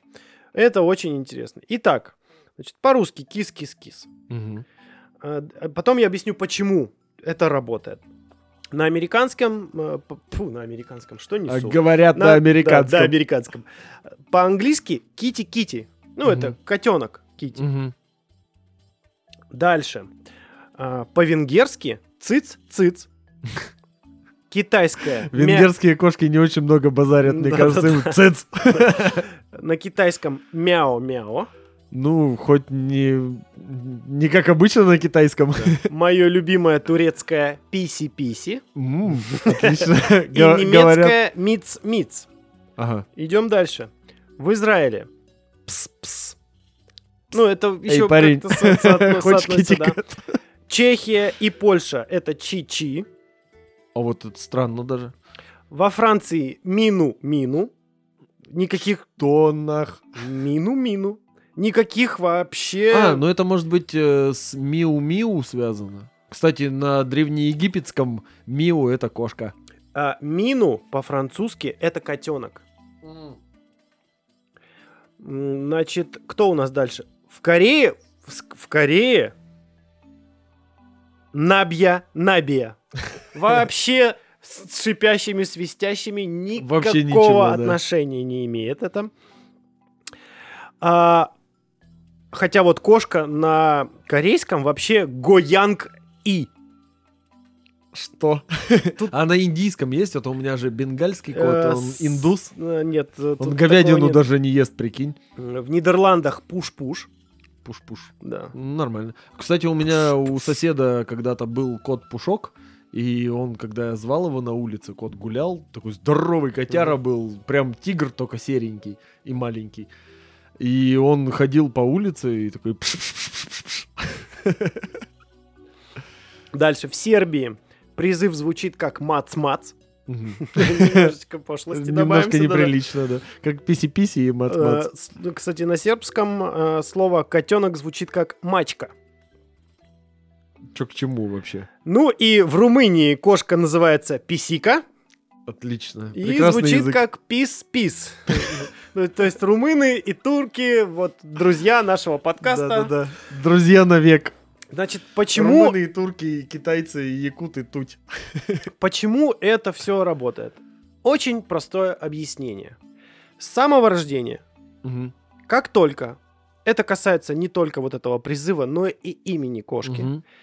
чем, ну, кошка запоминает частое обращение. То есть, если ты, можешь, вот Андрей его называешь, он Ага. запоминает, что это его имя. То есть, он реагирует, он знает, что после того, как Ты он его при услышал... этом гладишь. Да, там. то есть ты его, вот он услышал, он знает, все, он знает, что его Ага. призывают. И точно так же, а, на каком бы языке это ни было, он привыкает. То есть ты его можешь к любому приучить. Вот если с самого рождения ты будешь кота говорить, эй, ты, эй, Мгм. ты, эй, ты, эй, ты, Эй, тут чмо. как с попугаем будет работать. Ага. Он запомнит, и он будет понимать, что вот этот призыв, он для меня. Мгм. Э, но не, не отменяет работу кис-кисы вот этого всего, потому Ага. что диапазон остается. Это еще э, это, их инстинкты охотничьи, потому что они Ага. там шебуршит мышь где-то, она пищит, это тоже высокие звуки, Мгм. Это тоже, но так как кошки уже более одомашненные, им все меньше и меньше приходится прямо Ловить ох- мышей? охотиться, Ага. поэтому у Поэтому некоторых они охотятся на твою ногу под одеялом в основном. да, потому что оно что-нибудь шуршит там. Пакеты, опять же, кошки Ага. обожают пакеты. Шуршащее что-то. Это, Да-да-да. В, это, в них Тут мягонький плед, шуршащий не- пакет, не- платочки, песок. первобытное, да. Поэтому, если хотите своего кошечку свою маленькую, чтобы она реагировала, то есть имейте это в виду. Не обязательно вот эти шипящие, свистящие. Я всегда думал так, что надо кошку называть так, чтобы Мгм. вот шипящие, свистящие были. Ну, я тоже так думал. Вот, Оказалось, а тут не на- обязательно. А на других-то языках, вот там, блин, Пись-пись. мац, мац, мац, пис, пи- писи-писи. Ну, тут же звуки Ну, тоже самые. да. Но это, ну, это для нас писи-писи, это смешно. Мгм. А на турецком это писи-писи. А если там- надо много свистящих и шипящих звуков, то это и змеиный язык из Гарри Поттера. Который там... Э, нет, это, это я не знаю. Это я не знаю, это... это я- Это ты не смотрел. Ну, все понятно в целом, мне кажется, с этими животными и как с ними разговаривать. И самое интересное про кошек. Опять же, вот как я про Мгм. собак говорил, то что они же в ответ тоже м, отвечают. То есть вот это мяу, Ага. оно, ну, это для нас это просто мяу. А опять же, тут работает не что ты сказал, а как ты Ага. сказал. То есть это мяу может означать много всего. Мяу может означать, что типа да, что тебе надо. Ага. Мяу может говорить, дай пожрать. Мяу, может быть, привет, ты приперся с работы. Да, или где все вообще, что вы меня Ага. оставили, когда коты одни остаются, они там ходят, орут. У меня очень базарящий кот, в принципе, это даже особенность породы, он прям, он очень много разных звуков произво- воспроизводит, которые прям отличаются. Там у него есть не только «хочу пожрать», а, например, «очень сильно хочу пожрать» и «немедленно дай пожрать, лысая обезьяна, ненавижу тебя». Вот Да. Вплоть до такого, то есть у него очень много вариаций, и это все очень по-разному звучит, и прям я даже понимать его начинаю иногда. Не каждый раз. И И еще иногда говорю по-русски, сукин сын. Но это не помогает. Ну и опять же, коты здесь же используют э, язык жестов, плюс Мгм. они своим урчанием это тоже взаимодействие, то есть они показывают свое настроение, свои эмоции, Ага. потому что они у них все равно есть, да. Эм, они не могут не есть. Один товарищ, э, инженер, Ага. который когда-то работал в компании небезызвестной Amazon и Так. принимал участие в разработке голосового помощника Алекса. Мгм. Это Это Алиса Ан- Курильщика? Нет, это, э, Алиса это Алекса курильщика. А, да, то есть настолько... Там компа- прям очень круто, да? компания Amazon э, гораздо раньше начала разработку своего. Вот как только появился Siri, Мгм. появился этот Google ассистент, Amazon, нифига не маленькая компания, а охренеть Мгм. какая, она разработала своего гол- гол- голосового помощника Алекса и внедрила в свои продукты. Ага. То есть у них тоже есть свои эти умные колонки. Они в России не распространены, и о них многие даже и не знают, потому ну, что потому они, что Amazon плохо возит в Россию, они, примерно они просто вообще здесь не присутствуют ни в Ага. каком виде. То есть нет так. И продукта. русского не знают, возможно. Да, так же, как и Siri, до сих пор по-русски она тупая. Почему Мгм. все ругаются на русскую Siri? Ну, потому что она не предназначена. Почему все хвалят Алису? Потому что ее изначально делали под Россию. Ну да, да. Вот и все. Короче, чувак, который занимался этим где-то полтора года, потом э, нарулил с Амазона, и он сделал приложение переводчик с кошачьим. А, я видел такое. Даже чуть ли не устройство там есть, которое... Вот устройство, и вот это приложение. Нифига. Кот, Работает- скажи что-нибудь. Работает по принципу Шазама и работает на всеми нами любимыми и устрашающими некоторых Ага. э, нейросетей.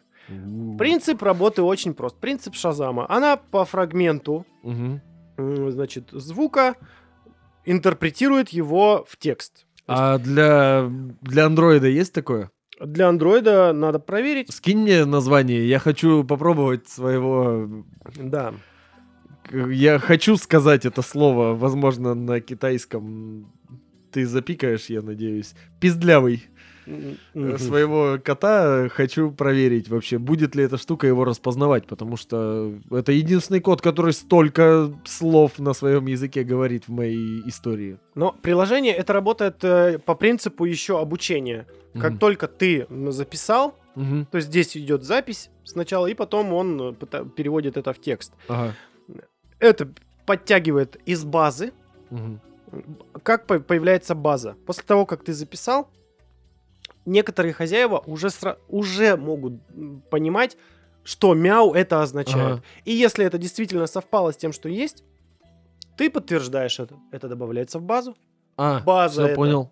пополняется постоянно, безостановочно, плюс э, нейросеть обрабатывает информацию, еще дорабатывает, Мгм. обучается, ну, короче, нейросеть. Но оно на английском пока. Да, это на английском, ну, там, ну, там, сойдет. Там фразы типа «мами, I'm hungry», типа того. Ага.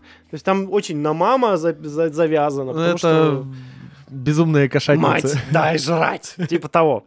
Мать дать есть. А, И, ну, конечно же, я сегодня пытался сам помявкать в него, он проигнорировал вообще все мои заявки. Ну, я тут так мяу-мяу, что-то там пытался, знаешь. А он тебе такой, ты не кот. Да, ты, ты чё? Не обнаружен. Да. Причем здесь можно завести прямо разных котов, то есть название кот номер один, там, знаешь, кот номер два, там, кот номер три. И у каждого Кот будет номер один, это звучит как мисс Вселенная. свод- э, с- там, э, будет э, такая, знаешь, база Ага. выражений у каждого своя, потому что каждый может по-разному вы- выявлять какие-то свои... Окажется, что один из твоих котов говорит с акцентом. Эй, э. хозяин, брат, дай поесть. Кстати, да, в, в дальнейшем планируется еще и озвучивать эти фразы. То Ага. есть, ну, как вот Google э, этот э, Translate, он же Дай еще может поесть, кожаный ублюдок. Он может тебе еще и произнести, как это правильно говорить. Здесь он тоже может это произносить. И здесь есть режим, Ага. э, как сказать, онлайн-перевода. То есть, если ты там зажал и держишь, э, вот А он, он- базарит он слушает с тобой? постоянно, да, он вот в режиме реального времени сразу тебе пытается это все переводить. Вот такая вот история с переводом на кошачий. Это очень интересно. А, ссылку, наверное, в описании не стоит добавлять, но название приложения стоит скинуть. Я могу его здесь озвучить. Ну и скину. Давай добавим. Э, Толк называется. Мяуток. Мяуток, да. Хватит. Хватит. Хватит. э, животные. Итог этого всего. С животными можно разговаривать. Да. И нужно разговаривать. Это способствует как минимум вашим взаимоотношениям. Чем Согласен с молодым человеком Да, просто. с предыдущим оратором. Вот это вот. А, а теперь тот самый шикарный переход к следующей теме, который Давай. я уже придумал. Все-таки нужно, да, разговаривать с животными. Ага. Потому что есть такие животные, с которыми лучше договориться. И я сейчас не о каких-то там свирепых медведях, тиграх и прочих опасных существах. Я о всяких ядовитых тварях. Да, поскольку мы в интернете, как ты Да. говорил в прошлый раз, давай поговорим о токсичных тварях. А, вообще у меня еще были шутки, опять относящиеся к началу нашего подкаста, по типу того, что весь подкаст мы посвящаем животным. И если я говорю о правительстве Российской Федерации, называя их животными, это нельзя подписать под э, оскорбление власти, потому что царство животные, Да.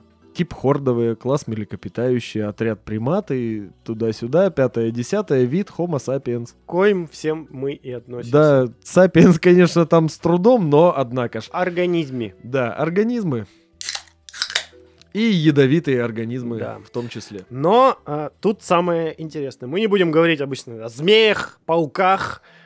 Ну, там, о них, о них осах. стоит немножко. Ну, так да, чуть-чуть, в общем, мы об этом поговорим, но все-таки если к слову придет. основная канва это необычные.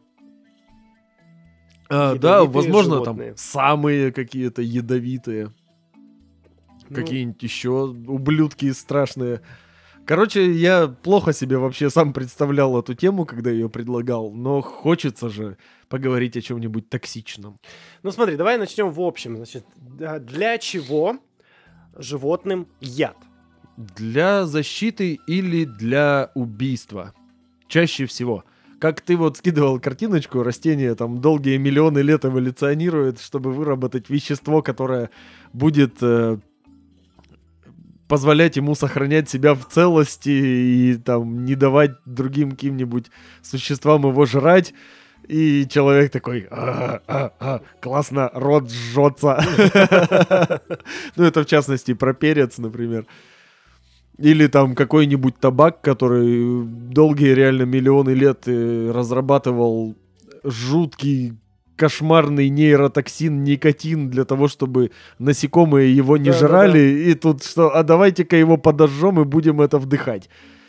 Да, ядовитость вообще вещь э, очень распространенная. Абсолютно все существа в мире, ну, любой там вид, ну, не вид, не знаю, отряд, что угодно, короче, среди любых животных найдутся какие-то ядовитые представители, даже среди млекопитающих, как ты знаешь, есть одно ядовитое. Это утконос, например. Да, но подожди секунду, тут еще одно. э, э, Есть два типа ядовитых существ. То есть те, кто синтезирует яд, Ага. и те, кто его накапливают. Да, есть такое. Вот. Значит, утконос. Утконос. Вообще, об утконосе, вот, предыстория утконоса животные, вот, животные, ну да, животные, ученые впервые, когда его увидели, сначала Ученые же животные. под- подумали, что это какая-то шутка таксидермиста какого-то, в частности, китайских таксидермистов. А не вроде знаю, не китайских, это просто посчитали очередным фейком, что типа вы чё, А вот я читал, что, почему-то китайских. Возможно, вот в то время э, Ага. а почему-то думают, что китайские таксидермисты такие голь на выдумку хитра, как Хотя говорится. при да. этом как бы так-то такого понятия, как китайское что-то там, особо не было у слова китайский негативного подтекста тогда. Но они потому что это было в начало определенный- 20 века. Ну, в определенный момент китайцы считались очень... прод- Да и они сейчас продвинутые в Ну, плане сейчас да. технологий. Порох откуда, в конце концов? Так-то. Бумага откуда? Да все откуда. Все из Китая сейчас. Все Сейчас, да, вообще все. Мы с тобой говорим в китайские микрофоны, которые по китайским проводам передают в китайскую звуковую карту сигнал, которая по китайским проводам передает в собранный в Китае корейский компьютер. И с помощью китайского роутера это все отправляется в Через международный... Китайское оборудование. Через китайское используется- оборудование, скорее всего, Huawei, Да. это отправляется в э, изначально американский интернет, который используют в России. И в котором публикуют э, информацию о том, что ввели закон о том, что в России нельзя ученым контактировать с зарубежными учеными. Я не могу прям, вот Я меня по- колотит, я все время Я буду поэтому и вставлять это. молчу. Я поэтому и молчу. Ну хорошо, давай все-таки, раз уж ты заикнулся про утконоса, что ты там скажешь? А у утконоса есть на задних лапках шпоры, в которых содержится яд довольно сильный, и он может сделать вот так вот. А он у него синтезируется или он э, А, накапливается? насколько знаю, он синтезируется. Ну, это ферментация, по-моему, да, там идет? Да, да, да, что-то типа того. А Причем это зачем? какие-то отростки у него потовых желез, как у каких-нибудь токсичных ядовитых лягушек. А для самозащиты? И у самцов это еще. Да, именно у самцов, да. А зачем? Зачем? Скорее всего, для самозащиты, но я не уверен. А у меня есть другая информация. Значит, зачем эм, утконосу яд? Ему, так, где тут у нас самцы? Просвети меня, пока можно. Ой, расположены особые шпоры, соединены с вырабатыванием... Вот, примечательно, что яд вырабатывается только в брачный период и предназначен в основном для борьбы за самку. То есть они вот это настолько не жесткие. защита, не нападение. Это для того, чтобы иметь преимущество перед соперником. Так это для борьбы получается? Ну, борь- Для нападения? Ну, видишь, а, это нападение тут имеется в виду, что охота. То есть Мгм. ты напал на жертву Ну, как свою у- и там, съел. как а здесь ты напал, победил, а трахнул ты другого. Ага. Вот так. Вот, а так можно было, да? То есть трахать можно не только того, кого победил. Ты скорее побеждаешь для того, чтобы этот не трахнул того, кого ты собираешься трахнуть. Вот так вот это Да. работает здесь. Это вот как в Comedy Club был эфемизм про побеждают друг друга в шлемах. Вот тут да. что-то я тоже уже запутался, кто кого трахает, а кто кого побеждает. А это получается же, если на задней ноге у него, то у утконоса есть, э, как это было бы в Mortal Kombat, специальная атака ядовитый пендель. Получается, что так. Надо будет, кстати, загуглить, э, как выглядит э, борьба. Атака. Брачное, брачное сражение утконосов, или как это называется. Мне кажется, как-то вот так. Да, типа того. И второй точно так же лежит, и, знаешь, это молотит. Типа как вот так вот, знаешь, эти девчачью драку в кино показывают или в мультиках. Так то же самое, только задними ногами.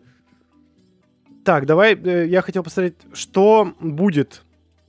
С человеком, если его Нет, ужалит утконос. Яд утконоса достаточно сильный, чтобы убить собаку Ага. и причинить страдания человеку. Будет, если человека цепанет, хотя контекст ситуации очень важен в этом случае. Ну да, вряд ли ты будешь бороться с утконосом за его самку. Да, для того, чтобы заняться сексом с самкой утконоса, значит, причинить, а, значит, яд может причинить страдания человеку. На месте поражения развивается отек, сопровождаемый сильной и продолжительной болью. Где-то я даже, по-моему, читал о том, что может наступить анафилактический шок. Но это Ну, все это зависит от логично, организма да. человека, да. Вот. Чтоб вы знали. Чтоб вы знали, Первое да. необычное существо. Не пытайтесь трахнуть самку утконоса, потому что ее мужик, скорее всего, вам даст ядовитого пенделя. Да, не убьет, но дискомфорт доставит. Да. Да и в принципе это нездорово. Вообще это и сама идея про самку утконоса. Хорошо, кого ты еще знаешь? Из млекопитающих больше вроде как ядовитых никого нет. А как насчет то- толстой Лори? Это не А, соседка твоя по, по- по подъезду? Толстая Или лора. ваша толстая Не, у Лора? нас ни одной лоры нет, лори тоже нет. Толстая Лори. Ты посмотри, как она выглядит. Как Это милейшее создание. Милейшее да. абсолютно создание, фоточка, ссылочка Но они, на по-моему, будет. накапливают. Они едят Да. какие-то э, очень ядовитые листья, и поэтому у них выделяется яд, которым они обмазывают свою шерсть. Я вспомнил. А, нет, они не накапливают, кстати. Да ладно. А, у них он выделяется специальными железами, Ага. которые на передних лапах. И они вот и э, они сидят вот так, обтираются, обтираются. этим э, ядом, в мех его втирают. Это уже конкретно для, Для защиты, защиты, ага. от хищников. И, в принципе, даже человеку немножечко будет дискомфортно, если Мгм. ты его пошоркаешь немножечко этого лори, то тебе перепадет. Но тут Подожди, в не смысле в том перепадет? смысле, как самка А то- утконоса. Ну такая же, ну, ну какая, ну... Ну как такого не ну, погладить? вот Смотри, какая пися. Писи-писи по-турецки. Посмотри, какая пися, как такую не погладить. А. Слова моей подружки или как-то так надо это оформить в итоге эту фразу. Ладно, пойдем дальше. Название твоего домашнего видео, вот как-то так это должно быть. Следующее. Давай, еще есть млекопитающие? Да. Африканская гривастая крыса. Выглядит она следующим образом. Эти гривотрясы, о, нормально, жесткая такая. Да, она прям такая уже серьезненькая. Это крыса-панк. О том, что она ядовитая, узнали только в 2011 году. Потому что кто-то ее съел. Значит, она яд не генерирует, она взаимодействует, она его заимствует э, из коры ядовитого дерева. Вот Ага. она его жрет и накапливает. Так. А, значит, что тут интересно? Она его также втирает в свой мех, Мгм. причем при, при, при, причем при том, А в у нее общем, где вырабатывается? мех. Так, Ну, в смысле, э, блин, а тут не написано. для того, чтобы накапливать, А, она его скорее- где берет? а, она его жрет, она кору дерева жрет, Ага. Из, э, из этого синтезируется вот этот вот яд. Ну, Ну, точнее, скорее всего, в фермен- коре он содержится, да. он у нее где-то... это будет Так она говной, э, походу, это обмазывается либо или говной, слюнями? либо слюнями, да. Она Мгм. обмазывается, при этом мех у нее такой, что он как раз очень хорошо его впитывает, прям как губочка. А он еще как будто на иголки похож немножко. Ну, а это, это больше на ирокез, мне кажется, это походит. Ну, в принципе, да. То есть она себе ирокез такая ядом просто, представляешь, лютый панк Э, какой. Панки ставят ирокез на... Ну а что, крысы, панки, Гламурные они- панки ставят г- ирокез на гель, трушные панки на пиво или на блевотину, а это на яд. Африканская гривастая крыса на яд. Африканские гривотрясы самые суровые гривотрясы в мире. И, в общем, для защиты это все, опять же, используется. Ну, просто, ну, крыса, зверечек ну, такой. понятно. Небольшой. А при этом до сих пор пока еще люди не додумались, каким образом она вообще сообразила, что так можно делать. Ага. И самое главное, непонятно, почему яд на нее не действует. Ну, то есть она же его жрет. Но, То есть как, как это... но она Ну приспособилась да, просто скорее к этому. всего, это как э, у какого-нибудь медоеда, которому все похер, как говорится. Ну да, в принципе, жрать было нечего. Жрать, возможно, было только кору вот этого определенного дерева. Э, родились несколько детенышей, у которых вдруг появилась мутация, к невос- влияющая на невосприимчивость к этому яду. И они спокойно себе жрали это дерево, а остальные все померли. Вот примерно так это и работает в эволюции. Всегда. В эволюции все работает так, что почему это животное выглядит так? Потому что все остальные умерли. Блин, Всё. это отличный подход. Эволюция. One love. Ага. Идем дальше. Щелезуб. Щелезуб это что вообще за мразь? Это мелкий грызун. Ага. Выглядит он вот таким образом. А, у него... эм, он, во-первых, единственный из млекопитающих, кто может впрыснуть яд непосредственно через зубы. У него зубы как А. раз такие. Полые, как у змеи. Да-да-да, типа того. Уф. Значит, я... Какая гадость. Вот это, вот эта вот фиговинка Ага, Кстати, носатая. использует яд уже для охоты, не Мгм. для защиты. То есть он прям как змея нападает из засады, кусает и ждет, пока яд подействует? Ну вот как конкретно он нападает, как змея или как то, ну, тут не Мгм. описано, да, вот в конкретном источнике. Но самое прикольное, знаешь, в чем? Что у него нет иммунитета к собственному яду. То есть это как в том анекдоте про двух гадюк, которые выползли из бара, и одна такая, все, мне хана, я только что язык прикусила. типа того. И очень часто они гибнут просто в результате между в стычек между собой. Ага. То есть они там за что-то могут подраться, и кто-то кого-то хапнул. Ну, это как бы вот как э, утконосы. Ага. Да, но только утконосов, видимо, это не сильно берет, ну потому что Мгм. они как-то это... А эти просто дохнут, не говоря о том, что он сам подавился собственной слюной, что называется. Своей ядовитой слюной. Это у нас...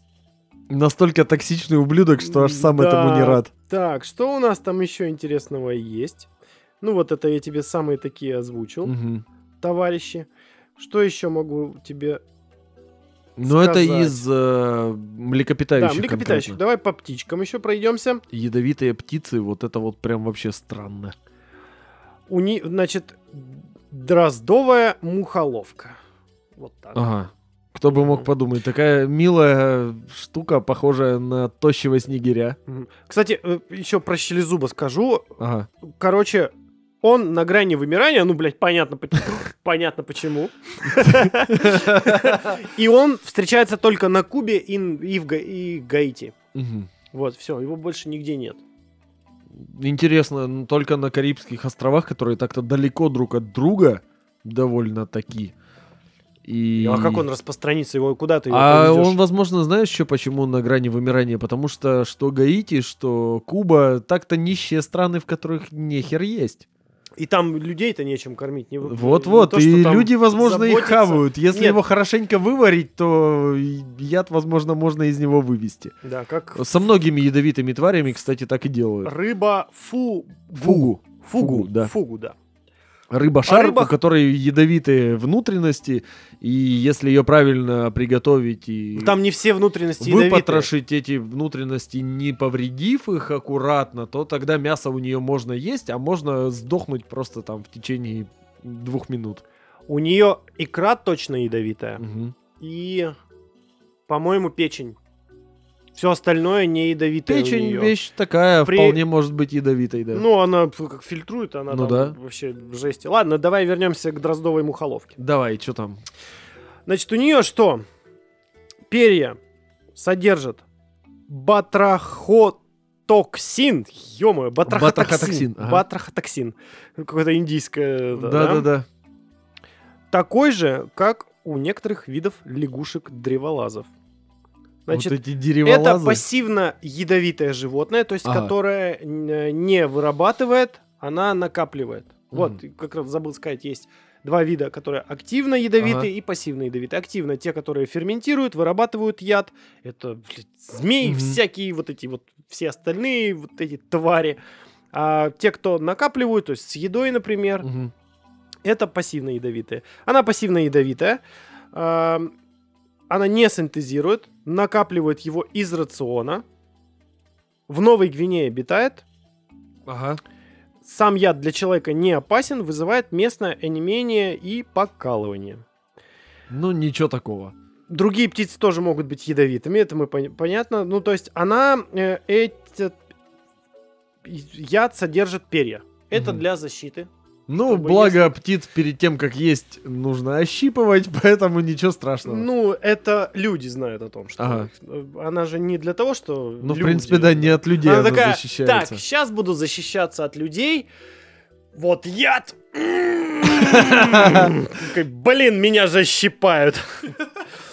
Это, конечно же, от других хищников. э, Дура, их же чистить надо. Э, Да. Меня больше, знаешь, во всей этой истории интересует следующее. То есть, э, так как определенное количество животных используют яд для защиты, э, они обмазывают шерсть, Мгм. но все равно этот яд, он же должен как-то проникнуть в организм хищника. То есть для того, Ну да. чтобы он проник из шерсти, тебя надо сожрать Тебя надо куснуть. или куснуть. Но если, в принципе, какого-нибудь, э, не знаю, вот этого э, кого-то, кто у нас там, вот эту толстую лори, если Ага. кто-нибудь куснет, ну, какой-нибудь гепард, я не знаю. Да нету гепардов там. Э, Толстые Хорошо, лори, скорее всего, живут где-то на Мадагаскаре, как и большинство Хорошо, фосы. лемурообразных. На, на на Мадагаскаре фосы есть, фосы Есть. есть. Это все мы знаем прекрасно из мультика Мадагаскар. Да.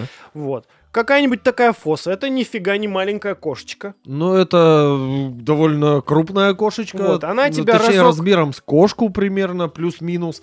Такая тварь, по-моему, они куньям относятся. Или, ну, или просто похожи на них. Короче, если она тебя попытается сожрать, она, скорее всего, будет делать это наверняка. И одного укуса хватит для того, чтобы уже А- сильно повредить. Видишь, яд, скорее всего, он очень неприятный на вкус еще до кучи. Поэтому, когда она его пытается укусить, да, она его куснула, поранила, но не доела. Как бы, и она сразу его выплевывает. Либо вполне возможно, что та же фоса далеко не самый глупый зверь. А, в принципе, хищные животные, именно млекопитающие, достаточно умные. А, вообще, в принципе, хищники гораздо умнее, чем травоядные обычно. А, понимает, что вот эту скотину жрать не стоит. Либо От ее нее у тебя надо жрать. в лучшем случае аккуратно. будет э, расстройство желудка, да. Либо их чистить надо, да. Типа Да, того. да, да. Э, Ну, но, но все равно, блин, вот меня не покидает эта мысль, ну, типа, такая себе защита. Ну, потому что Ну, тебя все равно уже ку- хоть просто... Тебя хоть тебя только куснули, а кого-то еще и проживали и высрали. Не, ну ты же понимаешь, что могут куснуть так, что у тебя может и позвоночник поломаться. Могут. А дальше, но- как бы, толку от этого, ну что, просралась она. А видишь, когда она просирается, она теряет э, воду, она очень плохо себя чувствует, теряет калории на высирание вот этого всего, на поднятие температуры при отравлении. То есть э, хищникам в дикой природе обычно очень критично пропустить охоту. А пока ты дрищешь, ты не можешь охотиться, ты пропускаешь несколько охот, и ты можешь, даже если яд не убьет тебя сейчас же, то он может вызвать такие большие последствия у тебя, что ты рано или поздно просто сдохнешь от этого. От последствий, от обезвоживания, от э, обессиливания. То есть это все может вполне повлиять. Я дополню. Критичным моментом может влиять не только то, что ты пострадаешь, ты же еще потомство будешь кормить. А Да. если и, ты не покормил принципе, потом, молоко- а оно маленькое, ты просто умрет, Да, ты пока можешь ты с будешь им- дрестать. Да, ты, в принципе... Или его кто-то унесет, украдет. Да, ну вот знаешь, как говорят, типа, кормящим матерям нельзя пить, курить, потому что вот эти токсины в молоке могут содержаться. В принципе, ты даже съев какую-нибудь ядовитую лягушку, можешь своим потомкам э, с молоком матери передать. Ну, ты не можешь, а вот э, женская особь может э, потомству просто ядовитого молочка плеснуть. Ну, почему и я могу взять и передать. Ну, Типа, у меня же руки есть. Дорогой, передай, пожалуйста, нашему сыну бутылочку. Говно вопрос. Оно не ядовитое? И спей и ты из моего кубка, да? Да. Короче, я вот реально сам тему предложил, сам понял, что ни хрена я в ней особо это не разбираюсь и очень сильно плаваю, но удивительные вещи я обнаружил. Кроме того, что нельзя доверять статьям в интернете, которые пишут, что скорпионы это насекомые, хотя скорпионы это паукообразные. Ну, чтоб ты знал. Чтоб, Ну, чтоб ну, вы та- все ну, ну, знали. Так, да, к чему ведешь? А оказывается, ты же знаешь паука черную вдову, Да. которой, по идее, славится Австралия. Ну, она такая черненькая, у нее такое красненькое Да-да-да. пятнышко на Я встретил черную вдову э, в статейке. в ЗАГСе.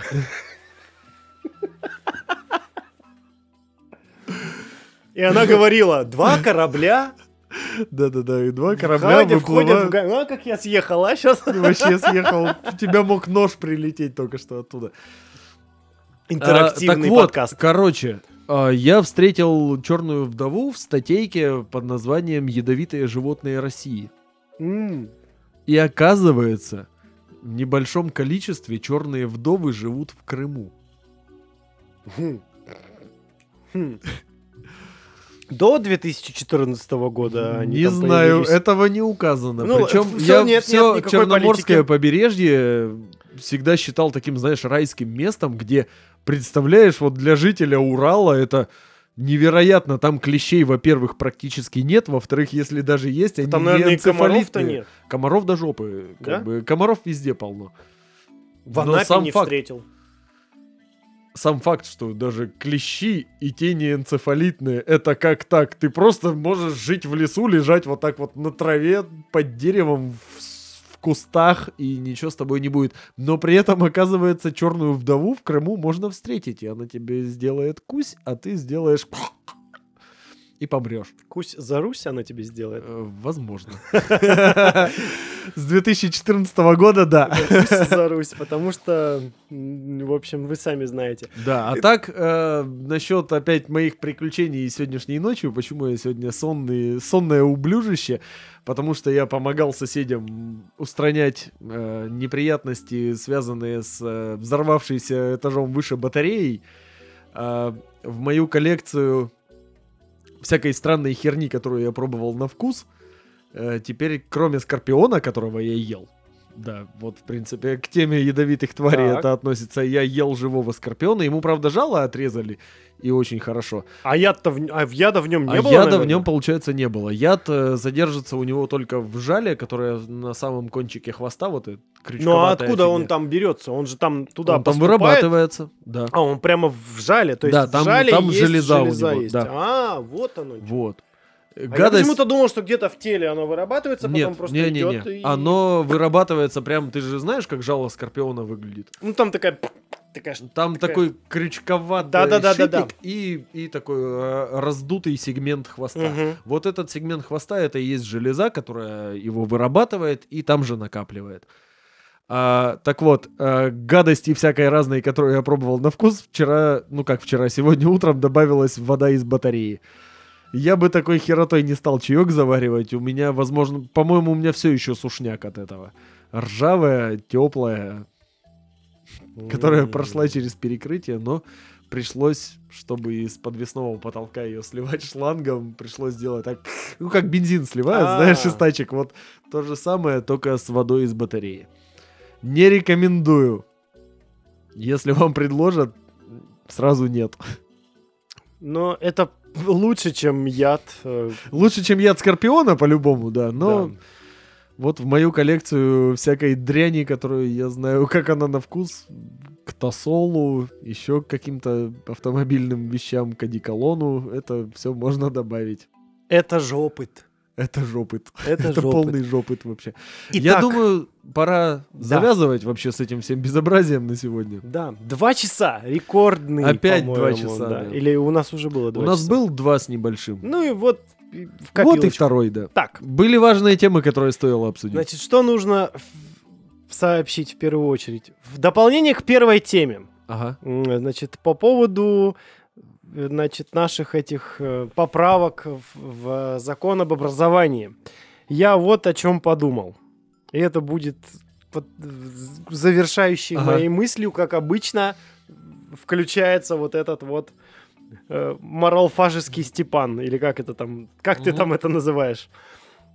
Вот о чем подумал. То есть, по сути, то, что мы сегодня говорили о поправках в закон об образовании и внесении понятия о просветительской деятельности, которую сенатор Климов, Ага. собственно, инициировал, это тоже является просветительской деятельностью. По сути, А, да. соответственно, она Уже это- запрещена. это может быть запрещено. Из этого вырастает, что это парадокс. Да. Парадокс Климова. Теперь мы даже уже не квази, мы теперь научный подкаст. Да, мы вывели Все. новый парадокс. Каким образом я это вывел? Я это озвучивать не буду на широкую публику. Но если что, самые умные мысли приходят в момент, когда ты максимально сосредоточен Максимально расслаблен, на... наоборот. Да, и сосредоточен одновременно на каком-то Ага. конкретном действии. Ну, в целом, У да. каждого Все это поняли, я действие думаю. свое. Ох, я бы сейчас совершил это действие. Если вы разговариваете со своими домашними животными, неважно, корова, собака, Или а ядовитая может тварь. быть ворона, что тоже хорошо, говорите с ними, взаимодействуйте, потому что это только на пользу. Не орите и не бейте домашних животных, потому что если что, одним из ваших домашних животных может оказаться, например, утконос, Черная вдова. черная, ну это уже Куба-медуза. это клиника, да нет, или какая-нибудь толстая лори, Или толстая которая лори. сделает вам так, что как минимум, как минимум, Как минимум, наконец-то! Материться нельзя, ну хоть как минимум. как минимум вы просретесь, а как максимум, не дай бог, помрете. Поэтому любите Домашних животных. животных. Да. Будьте здоровы и живите, живите, Живите долго. богато. Живите долго и процветайте. Все, это был ХЗ подкаст. Всем пока! Пока.